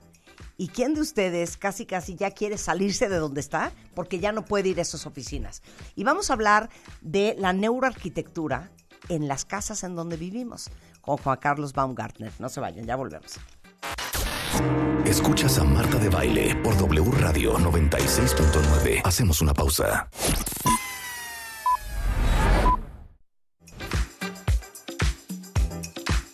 Estamos de regreso en, en W Radio y fíjense que estamos platicando con Juan Carlos Baumgartner, es eh, pues uno de los arquitectos más reconocidos en México y Latinoamérica. Eh, él es fundador de eh, una compañía que se llama Space Así es. y lo pueden ver en spacemex.com todo lo que hace o seguirlo en Instagram como BaumgarJ o JC Baumgartner en Twitter. Y eh, estamos hablando de la neuroarquitectura, porque Juan Carlos escribió un libro que se llama Office as a Tribe, sobre el futuro más humano de las oficinas, o sea, una oficina ya como tribu. Entonces, ya que eres súper de oficina y no de casa, me voy a brincar la parte de la casa, pero por supuesto que, que influye la casa en la que vives, Sí, claro. en todo sentido, Sí, sí, sí. ¿no? Pero, ¿cuáles son y cómo son las oficinas del futuro? Bueno, yo creo que las oficinas de- de- del futuro van a ser unas que, que ayuden a construir sociedad. O sea, creo que, creo que no, hasta la, antes de la pandemia no habíamos entendido que el espacio público por excelencia que nos quedaba, en el que construíamos sociedad, era la oficina. 70% de las personas que se casan se casan con alguien que conocieron en la oficina. Imagínate un mundo sin oficinas, estaríamos todos solteros. Nada como la relación entre Bedoya de Recursos Humanos y la de la recepción. Nada. Este, y, y creo que, que lo que tenemos que empezar a entender es que la, la oficina tiene un rol en la sociedad que va más allá de nada más ayudarle a una empresa a ser productiva y eficiente. O sea, es, es el espacio donde, donde puedes ayudarle a la gente a ser más feliz, a encontrar propósito, a sentirse parte de algo más grande, a, a hacer muchas cosas de los que ya hacía la tribu durante 150 mil años y que hoy en día pues, no, no nos quedan muchos espacios para, para construir sociedad. Claro. Pero ¿qué quieres decir con construir sociedad? Mira, aquí dice Sara que en donde ella trabaja desde hace cinco años hicieron algo así como oficinas sin puertas, en, en lugar de caballerizas, ¿no? Ex- escritorios expuestos, que es como está mi oficina. Y dice que la verdad a muchos no les agradó la idea de ser observados y sin privacidad. Bueno, yo creo que el éxito de una buena oficina no es irte ni, ni al extremo de, de cerrar y llenar de paredes, ni un extremo de open office. El open office solito no es una buena solución tampoco. O sea, lo que tendrías que hacer es un abanico de espacios en los que si necesitas tener una llamada personal, pues tengas un, un phone booth en el que te puedes meter a hacer una llamada personal. Si hoy necesitas hacer un Zoom, que tengas una cabina para hacer Zoom, que tengas espacios para, para poderte concentrar, espacios de silencio. O sea, la verdad es que es una, un- una solución mucho más compleja que solamente poner estaciones de trabajo abiertas, ¿no? Este, el trabajo es complejo y tendríamos que tener herramientas complejas también. Oye, pero hay, sí, hay seis tipos de diseño de espacios basados en la neuroarquitectura que no hemos hablado. Espacio, fuego, cueva, think, tótem, refugio y lúdicos, ¿correcto? Sí, sí, Ok, sí. ¿nos vas a explicar cada uno? Sí. Ok, a ver en cuál trabajan ustedes, cuentavientes, pongan atención. Ok, empecemos con el espacio fuego. Mira, el espacio fuego es una interpretación de justamente el espacio de fogata que, que- que usamos cuando evolucionamos por 150 mil años. O sea, la cafetera de la Este, oficina. No, deberías de tener un espacio donde tengas como, algunos le llaman casual collision, donde tienes un espacio donde chocas de manera informal, es un lounge, que puedes tener algo de comida Ah. y funciona para tener reuniones y principalmente es un espacio donde puedes contar historias. Porque es la manera en la que aprendemos. Nuestro cerebro se cableó y, y la forma más potente para aprender, demostrado científicamente, es contando historias. Si tú en una oficina no tienes un espacio que promueva cómo cuentas historias, pues le estás quitando una de las herramientas más potentes de aprendizaje a tu Oye, organización. tienes un gran punto. Fíjate que estuve en Nueva York en las oficinas de una compañía muy importante en Estados Unidos y a nivel mundial de cosméticos. Me impresionó, un piso enorme. Y de lo que más me impresionó es eso. Ese es su espacio fuego. Era un lounge con mesas, con sillas, con una barra. Había unos jarrones de cristal llenos de donas, pero galletas, pero M&M's, y café, té. Y entonces ahí se encontraban los coworkers, y me imagino que ese es el mingling del cual estás hablando, que... Híjole, Julio Luis García en MMKG necesitamos un espacio fuego más sensual y erótico. Ok, ese es el espacio fuego. Sí. Entonces, si ustedes no tienen una oficina con espacio fuego, entendemos su tristeza. El espacio cueva. El espacio cueva son estos espacios que necesitas para aislarte. O sea, son espacios de silencio en los que puedas concentrarte. No tiene que ser un privado, pero por ejemplo hay, hay oficinas en las que les hacemos una zona de biblioteca, que está prohibido que entres con teléfono celular, que está prohibido que hables, y la idea es que si de repente necesitas aislarte del Necesitas barullo, llorar porque acabas de cortar con tu exnovio, vayas al espacio vayas cueva. y ahí te, ahí te, ahí te aíslas. Y esa es la idea. Ok, muy bien. Ahora vamos con el espacio think. Espacios Think son, son espacios que necesitas eh, más, más tradicionales para trabajar. ¿no? Ahí, ahí entraría el espacio, la estación de trabajo o el espacio donde, donde normalmente trabajarías. ¿no? Claro. Este, te sientas a hacer talacha, pues eso no va a desaparecer. ¿no? Ok, el espacio totem.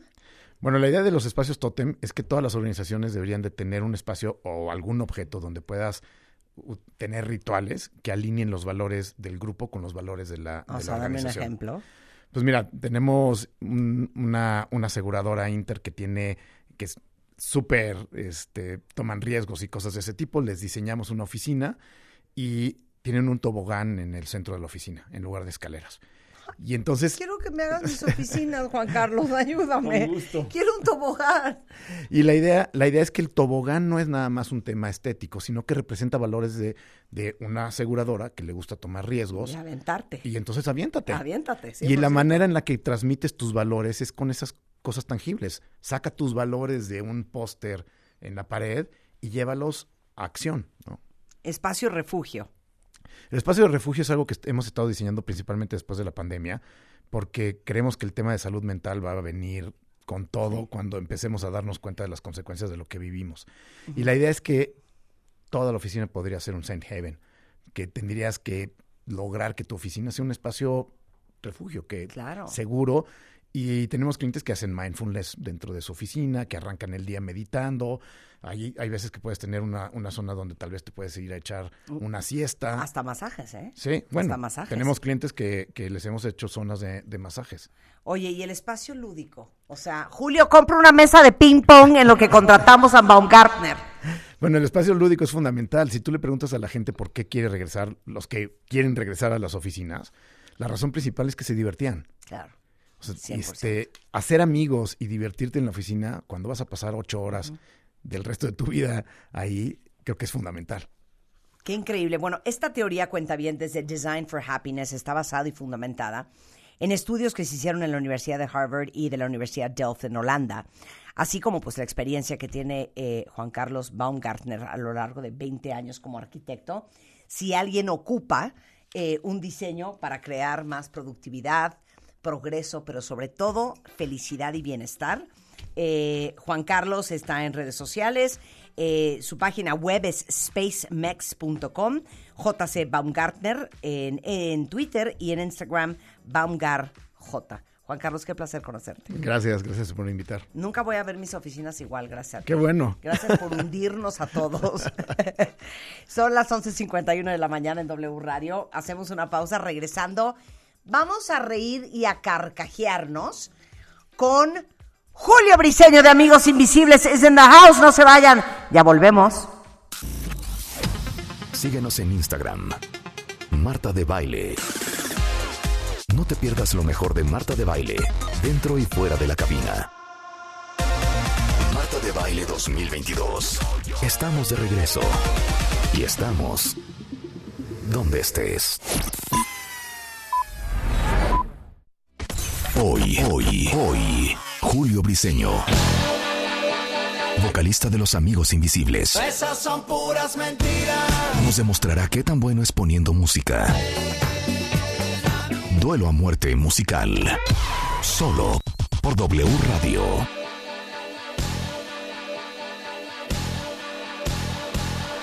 Esas son puras mentiras.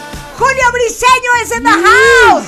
A ver, no solamente es una de mis bandas favoritas. No puedo creer cómo suena Amigos Invisibles y sé que muchos de ustedes son fans. Me caes muy bien, fíjate. No, Tú porque a te voy a decir también. una cosa, no. Nos podríamos caer fatal. No, sí, pero nos caemos bien. Eh, Por eso, pero podrías tener que venir a México a un programa Ajá. Que es muy exitoso, Seguro. pero la conductora te cae fatal. ¿no? Y que me dijeran, no, no vienes. Exacto. No te queremos aquí. Y Exacto. más bien me quieren mucho. Te quiero mucho. Y eso es lo que Oye, se siente. No te escribí cuando estuve en Miami hace dos, dos meses. Sí. Le sí. puse hola mi chiqui, estoy en tu pueblo. No, y nos intercambiamos canciones. Nos mandamos, can- claro, nos mandamos canciones, o sea, no saben cómo gozamos. Julio Briseño es el vocalista de Amigos Invisibles, que de verdad es tan encantador en persona como lo ven ustedes en el escenario. Pero normalmente cuando vienes al programa, obviamente vamos a hacer nuestro TikTok y todo lo que nos gusta hacer juntos y nuestros bailes y cantar. Pero nunca has venido a poner música. Sabes que hemos hecho el duelo muerte en otras ocasiones. Y Pero te- había mucha gente más, estaba. Catire y no sé quién más estaba. he ganado. Me, me ha ganado, me ha ganado. Sí. Ok, porque déjenme decirles que trae nuevo álbum que se llama Cool Love. Y lo presentan este 12 de noviembre en el Teatro Metropolitano. Sí, ya quedan poquitos boletos. Eso nos tiene muy emocionados. es que los aman. Y cuando tú me preguntaste dónde están los demás, aparte de que somos invisibles, Sí. ¿no? Están ensayando Están el show. ensayando para no trabajar cochino el sábado. Claro. claro. Y además que va a ser el show que se va a tocar durante el 2023, ¿ok? Con estas canciones nuevas. Entonces por eso se está ensayando bastante. eh, um, casi seis ya horas tenemos diarias. las canciones nuevas, ¿no? ¿Ya tenemos? Ok. No, ahorita las vamos a poner. Gracias. Gracias obvio, porque quedó obvio. muy bonito ese disco, de verdad. Tú me conoces. Sí. Tú sabes que yo soy de bailar, de alegría, Totalmente. de felicidad. Por eso, por eso tu apellido es de baile. Esa- oye, ¿qué, qué apellido más correcto? Totalmente. Porque podría yo apellidarme de baile y bailar fatal. Y bailar. Y no, o que no te gustara el o que baile. no me gustara bailar. Entonces, de todas las canciones del álbum Cool Love. ¿cuál me quieres tú dedicar a mí? Mal pensada. Ok, mal pensada. ¿La tienes ahí, Rulo? ¡Suéltala, mi niño!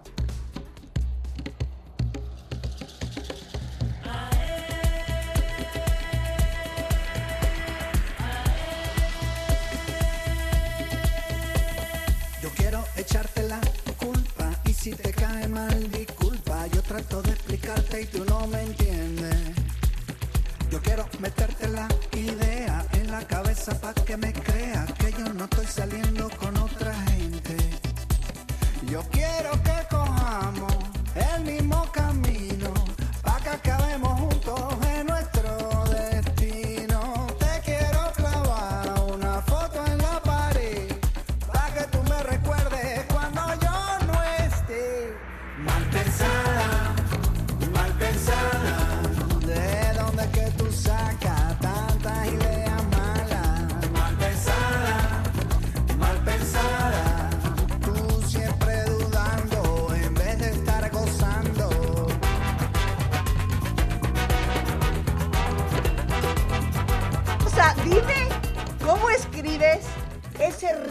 de estupideces. Porque son muy directas, muy Es que directas. no puedo creer la joya. Y mira lo- cómo te ríes, mira cómo te ríes. No, estaba yo muerta risa. Sí. Oye, la primera vez que la oigo, ¿eh? Ok, está buena, ¿verdad? Pero, oye, prima hermana del disco anal. Eh, prima hermana del disco anal, pero es para esa gente mal pensada. Y yo creo que también en esta vida hay que ser directos, Hay que ¿no? ser directo. pero sin ser groseros. Oye, acabamos de hacer un, un video que ahorita vamos a subir en Instagram. Ajá. No puedo creer. ¿Quién escribió esa letra? Esa la escribimos con unos panas en Miami, que además me dicen, Julio, mira, tenemos esta idea. Y yo, bueno, ok, vamos a darle, pues sí, me gusta el doble sentido, no sé qué. Pero vamos a meterles así un afro house bien minimalista, que son esos tambores, esos trombones, las chicas cantando, que es muy de la costa de Venezuela, ¿ok? Pero sí tiene su beat house. Oye, pero este, me, me encanta el ritmo. Oigan el ritmazo.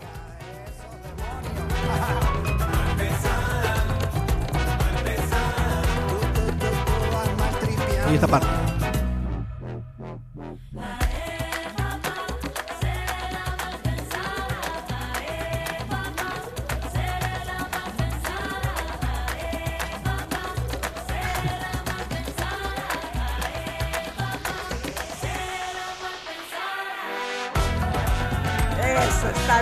Divino. Que es un trombón. Trombón, Un sí. trombón. Qué cosa espectacular. Muy de la te- Fania. Pero te digo una cosa que está bien bonito de ustedes. A pesar de que son latinos, a pesar de que son de la felicidad, lo voy a decir yo porque no lo puedes decir tú. Dímelo. No han caído en el hoyo del reggaetón.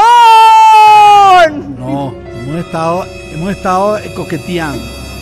Que como que se aprecia un pelín del por qué la masa se Sí, vuelve sí, tan sí. loca con, con eso. Creo que tiene que ver mucho con el ritmo. O sea, yo sí, a mí no me gusta para el reggaetón para nada, pero aprecio cuando una chica perrea. Hay unas cositas, ¿no? hay unas cositas, sí, hay unas pero cositas, son breves, cositas, pero son muy breves. Sí. También Pero les ha costado resistir. No. O sea, nadie les ha, nadie ha tenido el atrevimiento de decirles, ¿y si hacemos un reggaetón? No, porque ninguno de la banda es fan del reggaetón. Nadie. ¿Sabes? Nadie pone en su casa reggaetón y, ay, me encanta, pon el play de reggaetón. Ninguno, ninguno. Ninguno. No, vuélvela a poner, vuélvela Sí, a poner. sí. Me vale, ya sé que estamos hablando de Cool Love. Esta va a estar en el Esta playlist está el en Cool sábado. Love, claro, sí. Este, Ok. este- este además es el sencillo de Cool Love, que tiene un video muy bonito, Sí. hecho en La Faena, Sí. ahí en el centro histórico, en el bar La Faena, Sí. en la cantina. En la llaman cantina de La Faena. Ahí se hizo el video y quedó increíble, o sea, la verdad que Ok, muy contento. pero esta no es del Cool Love, pero la amo Sí. igual. Esta, no, esta. Este, es- no. este es el- este es el primer single de Cool No, Love. no, el mal pensado. Yo ya estoy en el Sí, disco claro, mal eso. pensado. Ah, no, claro, no, Sí, disco. ¿La disco vas a tocar no, el, el sábado? Claro, ok, sí, sí. quiero que escuchen la musicalización de esta canción. Súbele. Ahora como Copacabana. Copa, Copacabana. Total, sí, Ay, sí, sí, claro, pero oigan esto. Y luego entra Julio y es que uno nos, nos contaba una vez, en Japón no saben ni lo que están cantando, pero oigan la letra de esto. Tú eres la flor Que Tengo tatuado en mi corazón y a las tres. Y no sé qué más hacer. El amor no tiene limitación. Aquí todo es inocencia. No, no, no. Aquí es donde todo se empieza a descomponer, ¿ok? ¡Woo! Ok, pero oigan qué bonito. Y claro, quien no habla español no sabe lo que está cantando. Seguro. Continuemos, Julio. Tuyo es el sol y sabes que yo soy tu servidor. Dormida estás. Siempre que yo trato de intentar por detrás, pero creo que esta noche te va a gustar. No me golpees. Sé que a veces duele. Claro, que a veces duele. Ahora Esta es la mejor parte. No, no lo he hecho nunca.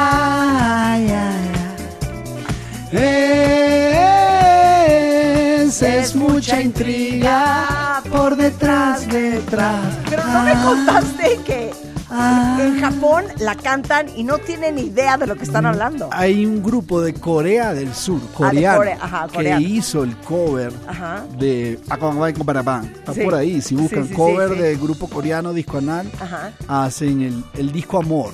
Ellos lo llaman el disco Amor. El disco Amor. Y después se ponen a cantar en que no sé qué dicen. Pero, Nunca sé. pero no creo que sepan lo que están diciendo. Yo creo que no. Yo creo que no. Eh, Amigos Invisibles es una banda sexual, erótica sexual. Sensual. Sensual, sensual. Sí. Sensual. Es erótica sensual. Sensual. Ok. El ya. sexo se lo dejamos a los demás. Ok, claro. Este es nada más una, una, una banda provocativa. Ok, regresemos a Cool Love. Entonces, el primer single es Mal Pensada. Es Mal Pensada, Es una sí. joya la letra. Me encanta. Me, encanta. Ok, Sí. ¿qué más me ofreces? Eh, mira, hay una que se llama Antes de Dormir, que es como un disco music, que invitamos a Betsaida Machado, que es una cantante de folclore venezolana. Para, para, para. ¿Perdón? Es una cantante de folclore, pero la invitamos a hacer disco music. ¿Cómo se llama? Betsaida Machado. Es una de nuestras canciones favoritas. Nada del más una disco. pregunta. ¿Hace cuánto conoces a Betsaida? Hace, hace como unos 3, 4 años. Yo sé por dónde vienes tú, yo sé por dónde vienes. ¿Hace cuánto me conoces a mí? Pero te conozco como locutora eh, diva de la farándula mexicana, no como cantante. Ah, ¿quiere que le haga un casting? Oye, perdón, la amistad va por encima de cualquier... Del talento, de- sí. de- claro, del talento. Sí, claro. O sea, no lo puedo creer. O sea, yo entiendo que no necesitas a Rebeca Mangas, pero a mí... A ti como... O como sea, te Betsaida got nothing on me. No, no, bueno, tienes que escucharla. A ver, entonces Betsaida, Betsaida Machado. cantante de folclore venezolano. La pusimos a cantar disco music Ajá. porque en un show que tuvimos en Miami la invitamos a hacer Viviré para ti, que es la canción que canta Natalia. Ajá. Y en lo que Betsaida abrió la boca y empezó a cantar fue como, wow, Betsaida es como nuestra Cosa que Donna no te Summer. ha pasado conmigo. lamentablemente. Pero fíjate, por eso es que nuestra amistad ha durado tanto, viejo, porque somos directos. Te lo ¿Sabes digo de una Porque vez. no hay secretos entre nosotros. No hay secretos. Ni Fíjate en que los coros. ahorita cuando tú saliste y empezaste a cantarme, ¿qué Sí. fue lo primero que te dije? Me dijiste, Afinación. estás off key, estás off key. Pero venía nerviosa, Claro, venía nervioso, entrevista. sí. Claro, Ay, estaba claro, fría, estaba claro, fría, estaba Estaba fría, fría. sí. Oye, pero entonces, agarraste a Betsaida Sí. y te vas a morir de risa. Adivina Ajá. quién entrevisté a las 10 de la mañana. ¿A quién? A Verdane White. Ah, mira De tú. Earth, Wind and Fire. Oh, wow. Claro Ah, que vienen bueno, ahorita. Vienen a eh, tocar. eh, tocan vienen el a tocar, sábado. eh, tocan el sábado también. Sí, es verdad. Y es él sí me invitó a cantar, fíjate, Oh, September. bueno, fíjate qué raro.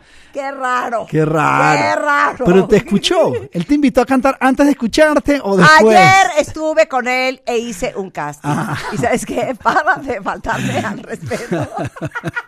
Claro, ya. A ya, ver, ya. quiero ver qué trae Betsaida en el Seguro. Antes de dormir, A oye, esto que a ver, sabroso. A ver, Claro, primero canto yo y después canta Betsaida. Pero esta es una de mis canciones favoritas. Por Es eso, quiero ver qué trae Betsaida. Tropical. Es como Ok. un Tear for Fears tropical. ok, Me encanta este track. Échale.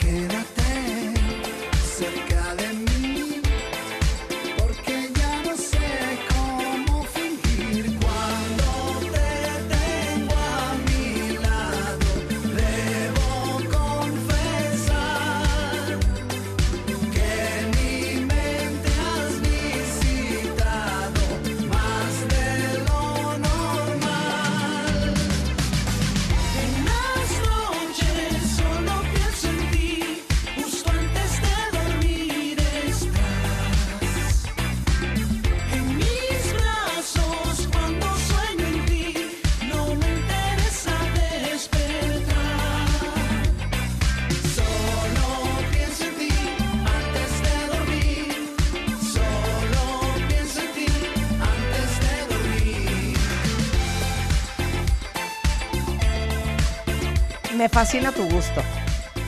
Gracias. No estoy segura de esta mujer. ¿No estás segura? estoy segura de esta mujer. O sea, tú le hubieses llegado. A ver, dame, dame, lo veo sesgado. Lo- Lo veo sesgado. A ver, dame otra vez el tono. Ajá, soñé. No, no, no, cuando entra ella. Ahí No, está ella, mira. Ella es. Haciendo esa estrofa. Y ahora dice.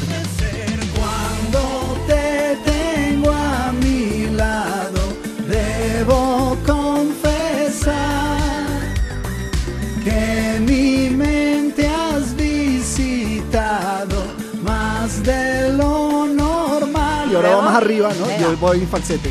Las noches solo pienso en ti, justo antes de dormir. No, ese tono no te lo puedo dar.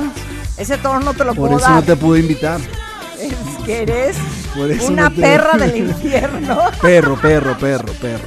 Oye, ok, ¿cuál es la que sigue? ¿Cuál es la que sigue? De las que más me gusta. Ajá. Oye, mira, hay una muy bonita Ajá, que se llama No se me olvidó. ajá. Ahí sí ¿A quién invitaste ahí? No, Tampoco a ah, mí. Ahí está Álvaro Paiva, pero es en la guitarra. Ah, ¿no me Ok. oído tocando guitarra? No, Ah, tampoco. no te no he- no he te tenido mueres. el placer. Martica. Y sabes que toco también el corno francés, fíjate. Claro. Bueno. Eh, bueno, No importa. A ver, Fíjate. échame, échame esa canción. ¿Es de amor? mi amor, así bien bonita, me encanta. Hicimos, eh, grabamos con la Orquesta Sinfónica de Budapest. Estas cuerdas tan bonitas. Mira qué bonita.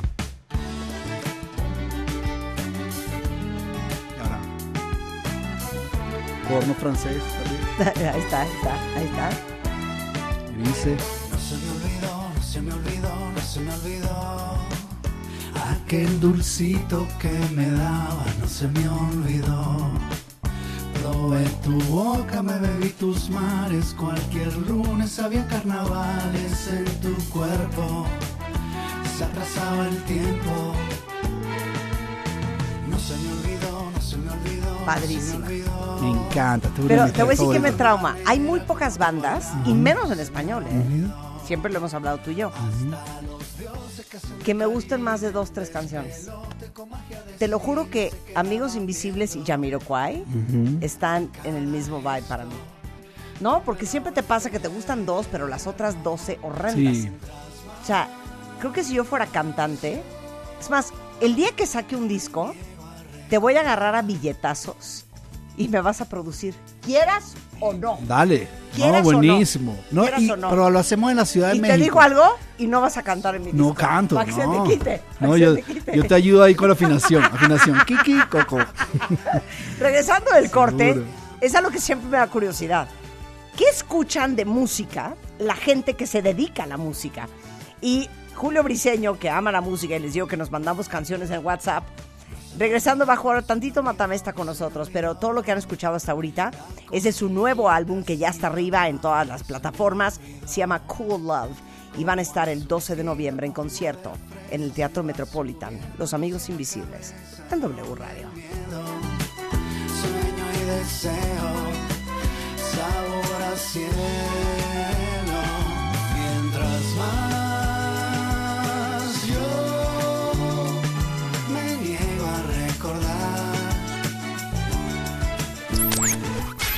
Escucha todos nuestros playlists y contenidos en Spotify.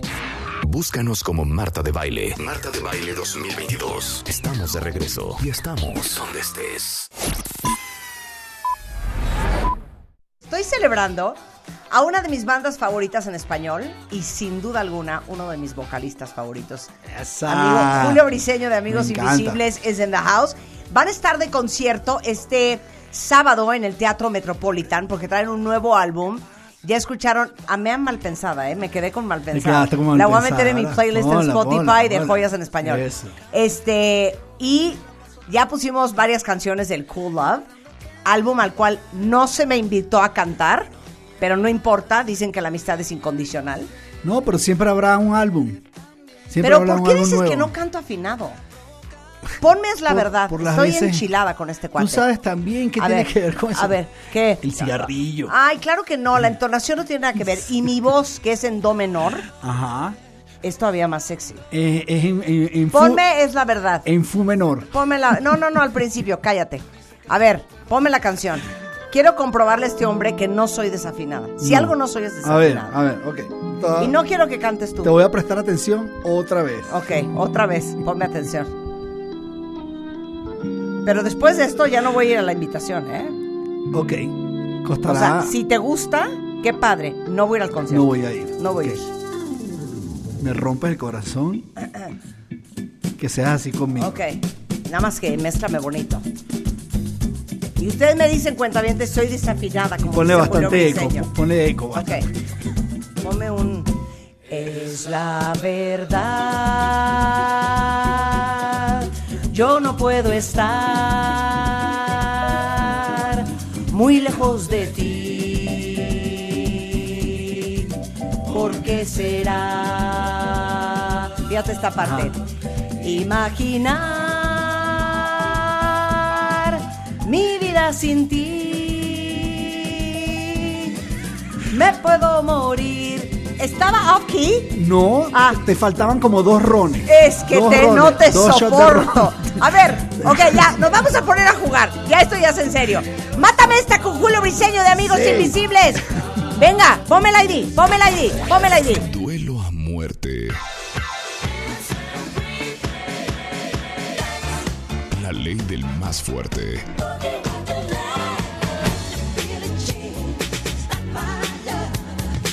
Solo ganador. A ver, mátame esta. Ok, cantarás muy bien, pero quiero ver qué gusto musical traes. Ay, papá. Ok, entonces, vamos Julio y yo a poner música y ustedes van a decidir. Van a poner dos canciones él, dos canciones yo. Y ustedes van a decidir quién puso mejores canciones. Te quiero y decir. quién tiene mejor gusto. Y no puedes poner ni una canción tuya. No, no, no va mía. Te quiero decir Ok, dímelo. que a mí me contratan como DJ. O sea, me pagan por ser DJ. A mí no me consta. A mí no me han invitado sí a lo he fiesta que esté tocando el señor. siempre- y sabes que siempre- este señor a mí no me va a venir a amedrentar. Siempre ok. te invitamos y nunca vas. Ok. Empieza a tocar. ¿Cómo es que dice? Ladra pero no muerde. Ok, dale. Ajá. Show me what Back you with got. my beastie. Escúchate Ok, esta belleza. Ok, Escúchate esta belleza. Ok. Tumba- mátame esta, pues. ok.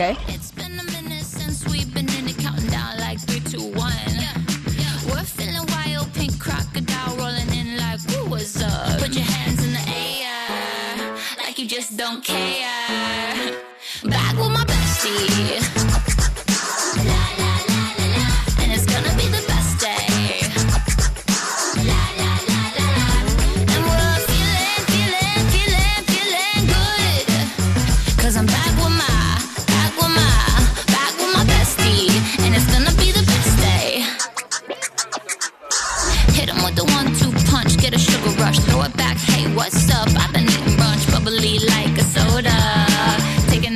Ok, esto es lo que hay que matar. Está buena, ¿eh?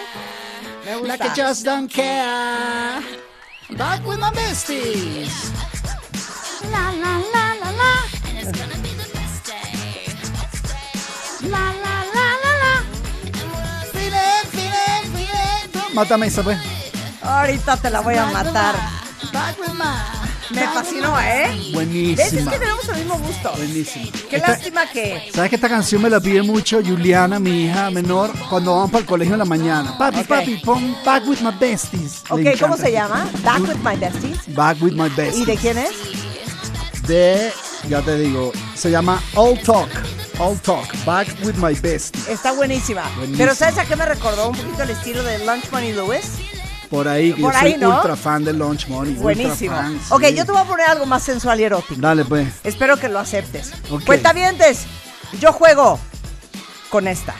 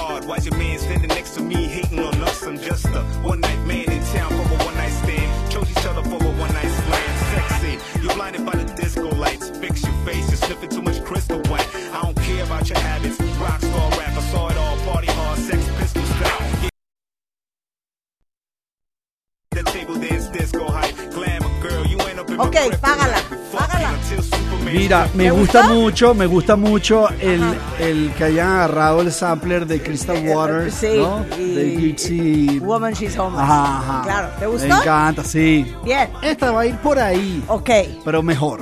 ok. Pobrecita, la pero mejor. matando, ok, vamos a ver si la mata. Ok, esta se llama- Suéltala, Julio. Mira, aquí va. Oye, esta está Ok. bien.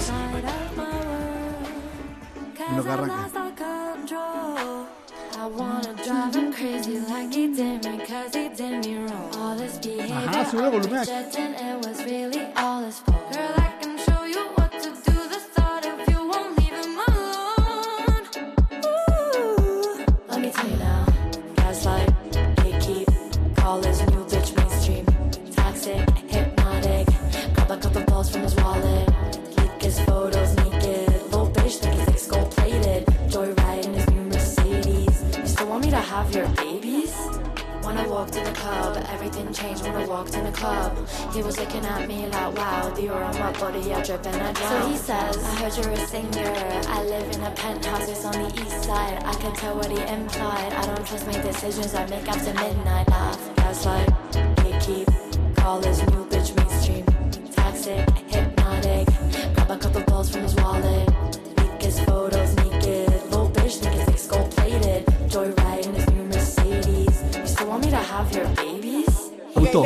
la primera que la segunda, pero ¿No te gusta Gaslight? estamos en el mismo vibe. Ajá, el mismo sí, vibe. sí. Ok, ahora yo te ¿qué voy a poner algo que no sé por qué no son más famosos. Ajá. Debieses invitarlos a que abran tus conciertos. ¿Cómo se llama? Capiac.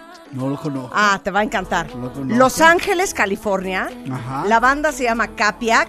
Y con esto juego Matamesta con Julio Briseño de Los Amigos Invisibles. ¡Yo!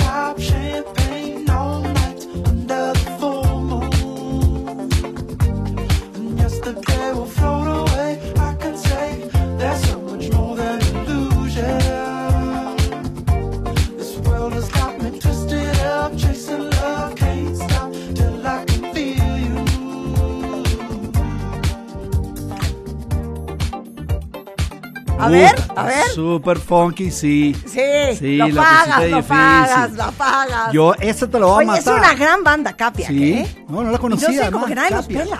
No, sí, no la Buenísimos, conocía. buenísimos. Ok. Fíjate que te voy a poner también una banda nueva Ok. que están dándole ahí y tú que venías ahí como hablando mal de Miami, son de Miami. Ok, ¿dónde vaya? Se llaman Magic City Hippies. Ok, Y escúchate esta maravilla. ok.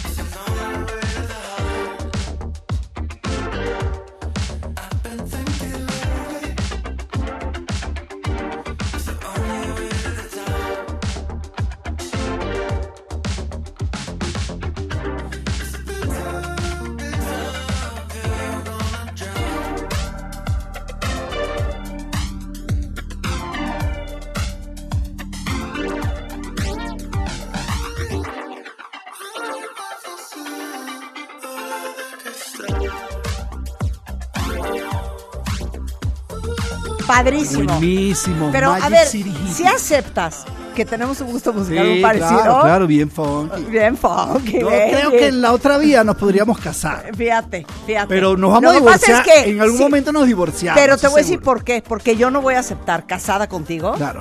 que yo esté en la tina, Wild Kiss That Fly, y tú, ¡cállate! ¡Cállate! Afina, afina. o que llames a otras mujeres a cantar a tu disco y no me llames a mí. jamás. Como mujer, como Tú sabes esposa. que yo no te mandaría- yo no te aceptaría.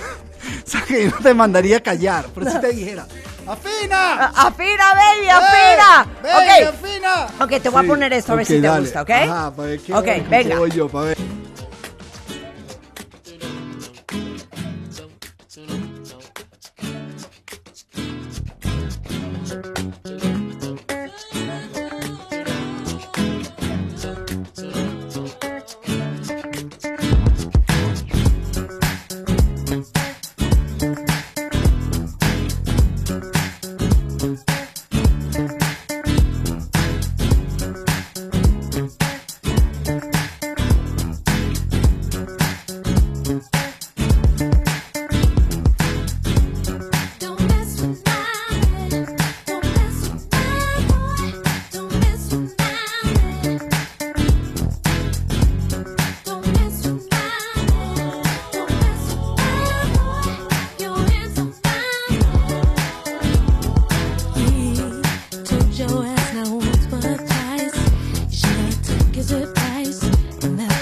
Gustó? Oh, sí, me encanta. Sí, Es que, ¿qué tal lo increíble que es encontrar gente que comparte tu gusto? Bien Porque disco. cuando jugamos Mata Mesta Ajá. y de repente pues, tengo invitados que ponen unos disparates que yo digo, No, además tú dices, si tú si escuchas sigues eso. trabajando así te vas a ir. No, y tú dices, si, si tú escuchas eso en tu vida, Ajá. vas mal. vas Claro, exactamente. Sí. Ok, ahora, Ajá. quítame la música. Quiero someter a la consideración de Julio Briseño, un súper conocedor de música, algo que descubrimos la semana pasada. Por favor, pónmelo. Sí, me encanta. vas a tener miedo al principio. Ok. Pero luego no tengas miedo, porque No. te van a sorprender. Ajá. Pero es una banda colombiana que nos trajo Constanza aquí de, de la banda a nuestra consideración. Y cuando la puso le dije, sé seria, Constanza, ¿qué es esta payasada? Y de repente toma un giro la canción que dije, muy bien. Es más, salí el otro día en Instagram cantándolos, los tagué y estaban Ok. felices. Quiero que me digas qué opinas. Dale. Desde Colombia, Sí. con amor. No ha cambiado nada, seguimos siendo amigos, aunque quisiera hablarte, hasta en los días fríos, no ha cambiado nada, parece que es cierto, aunque quisiera darte un poco más de mí. Es que en París te vi moviendo lento tu pelo en un jaguar y type mientras el viento ondulaba tu vestido azul. Eres tan alucinante, ¿qué puedo hacer? ¡Ay, ay, ay! ¿Qué tal? Opa, me ¿Qué tal? encanta. Muy bien, porque además después te sorprende de la Después curva que da. sorprende, ¿no? Yo también te quiero presentar algo en español que te va a gustar vale. mucho. Échale. A mí me sorprendió. Es de Argentina y se llama Catriel. Pero en vez de la T es un 7, ¿ok? CA7 Riel. Óyete Ok. esto. Ok. Se llama. Este track se llama Bad Bitch. Ok. Oye esto.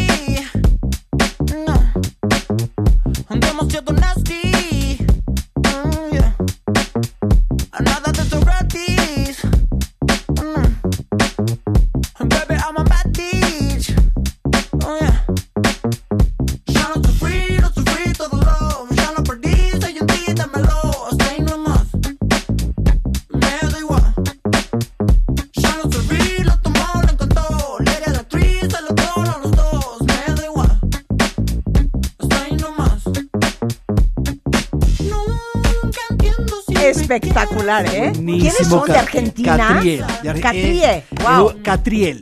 Catriel. Es un chamito ¿No es que el no hermano de Catire? No, no, no, tiene es nada que ver hermano con de Catire. Ok. Pero sí lo conseguí por ahí, me lo pusieron, me lo puso Orestes Gómez, nuestro percusionista, y fue como, ¿quién es ese pana?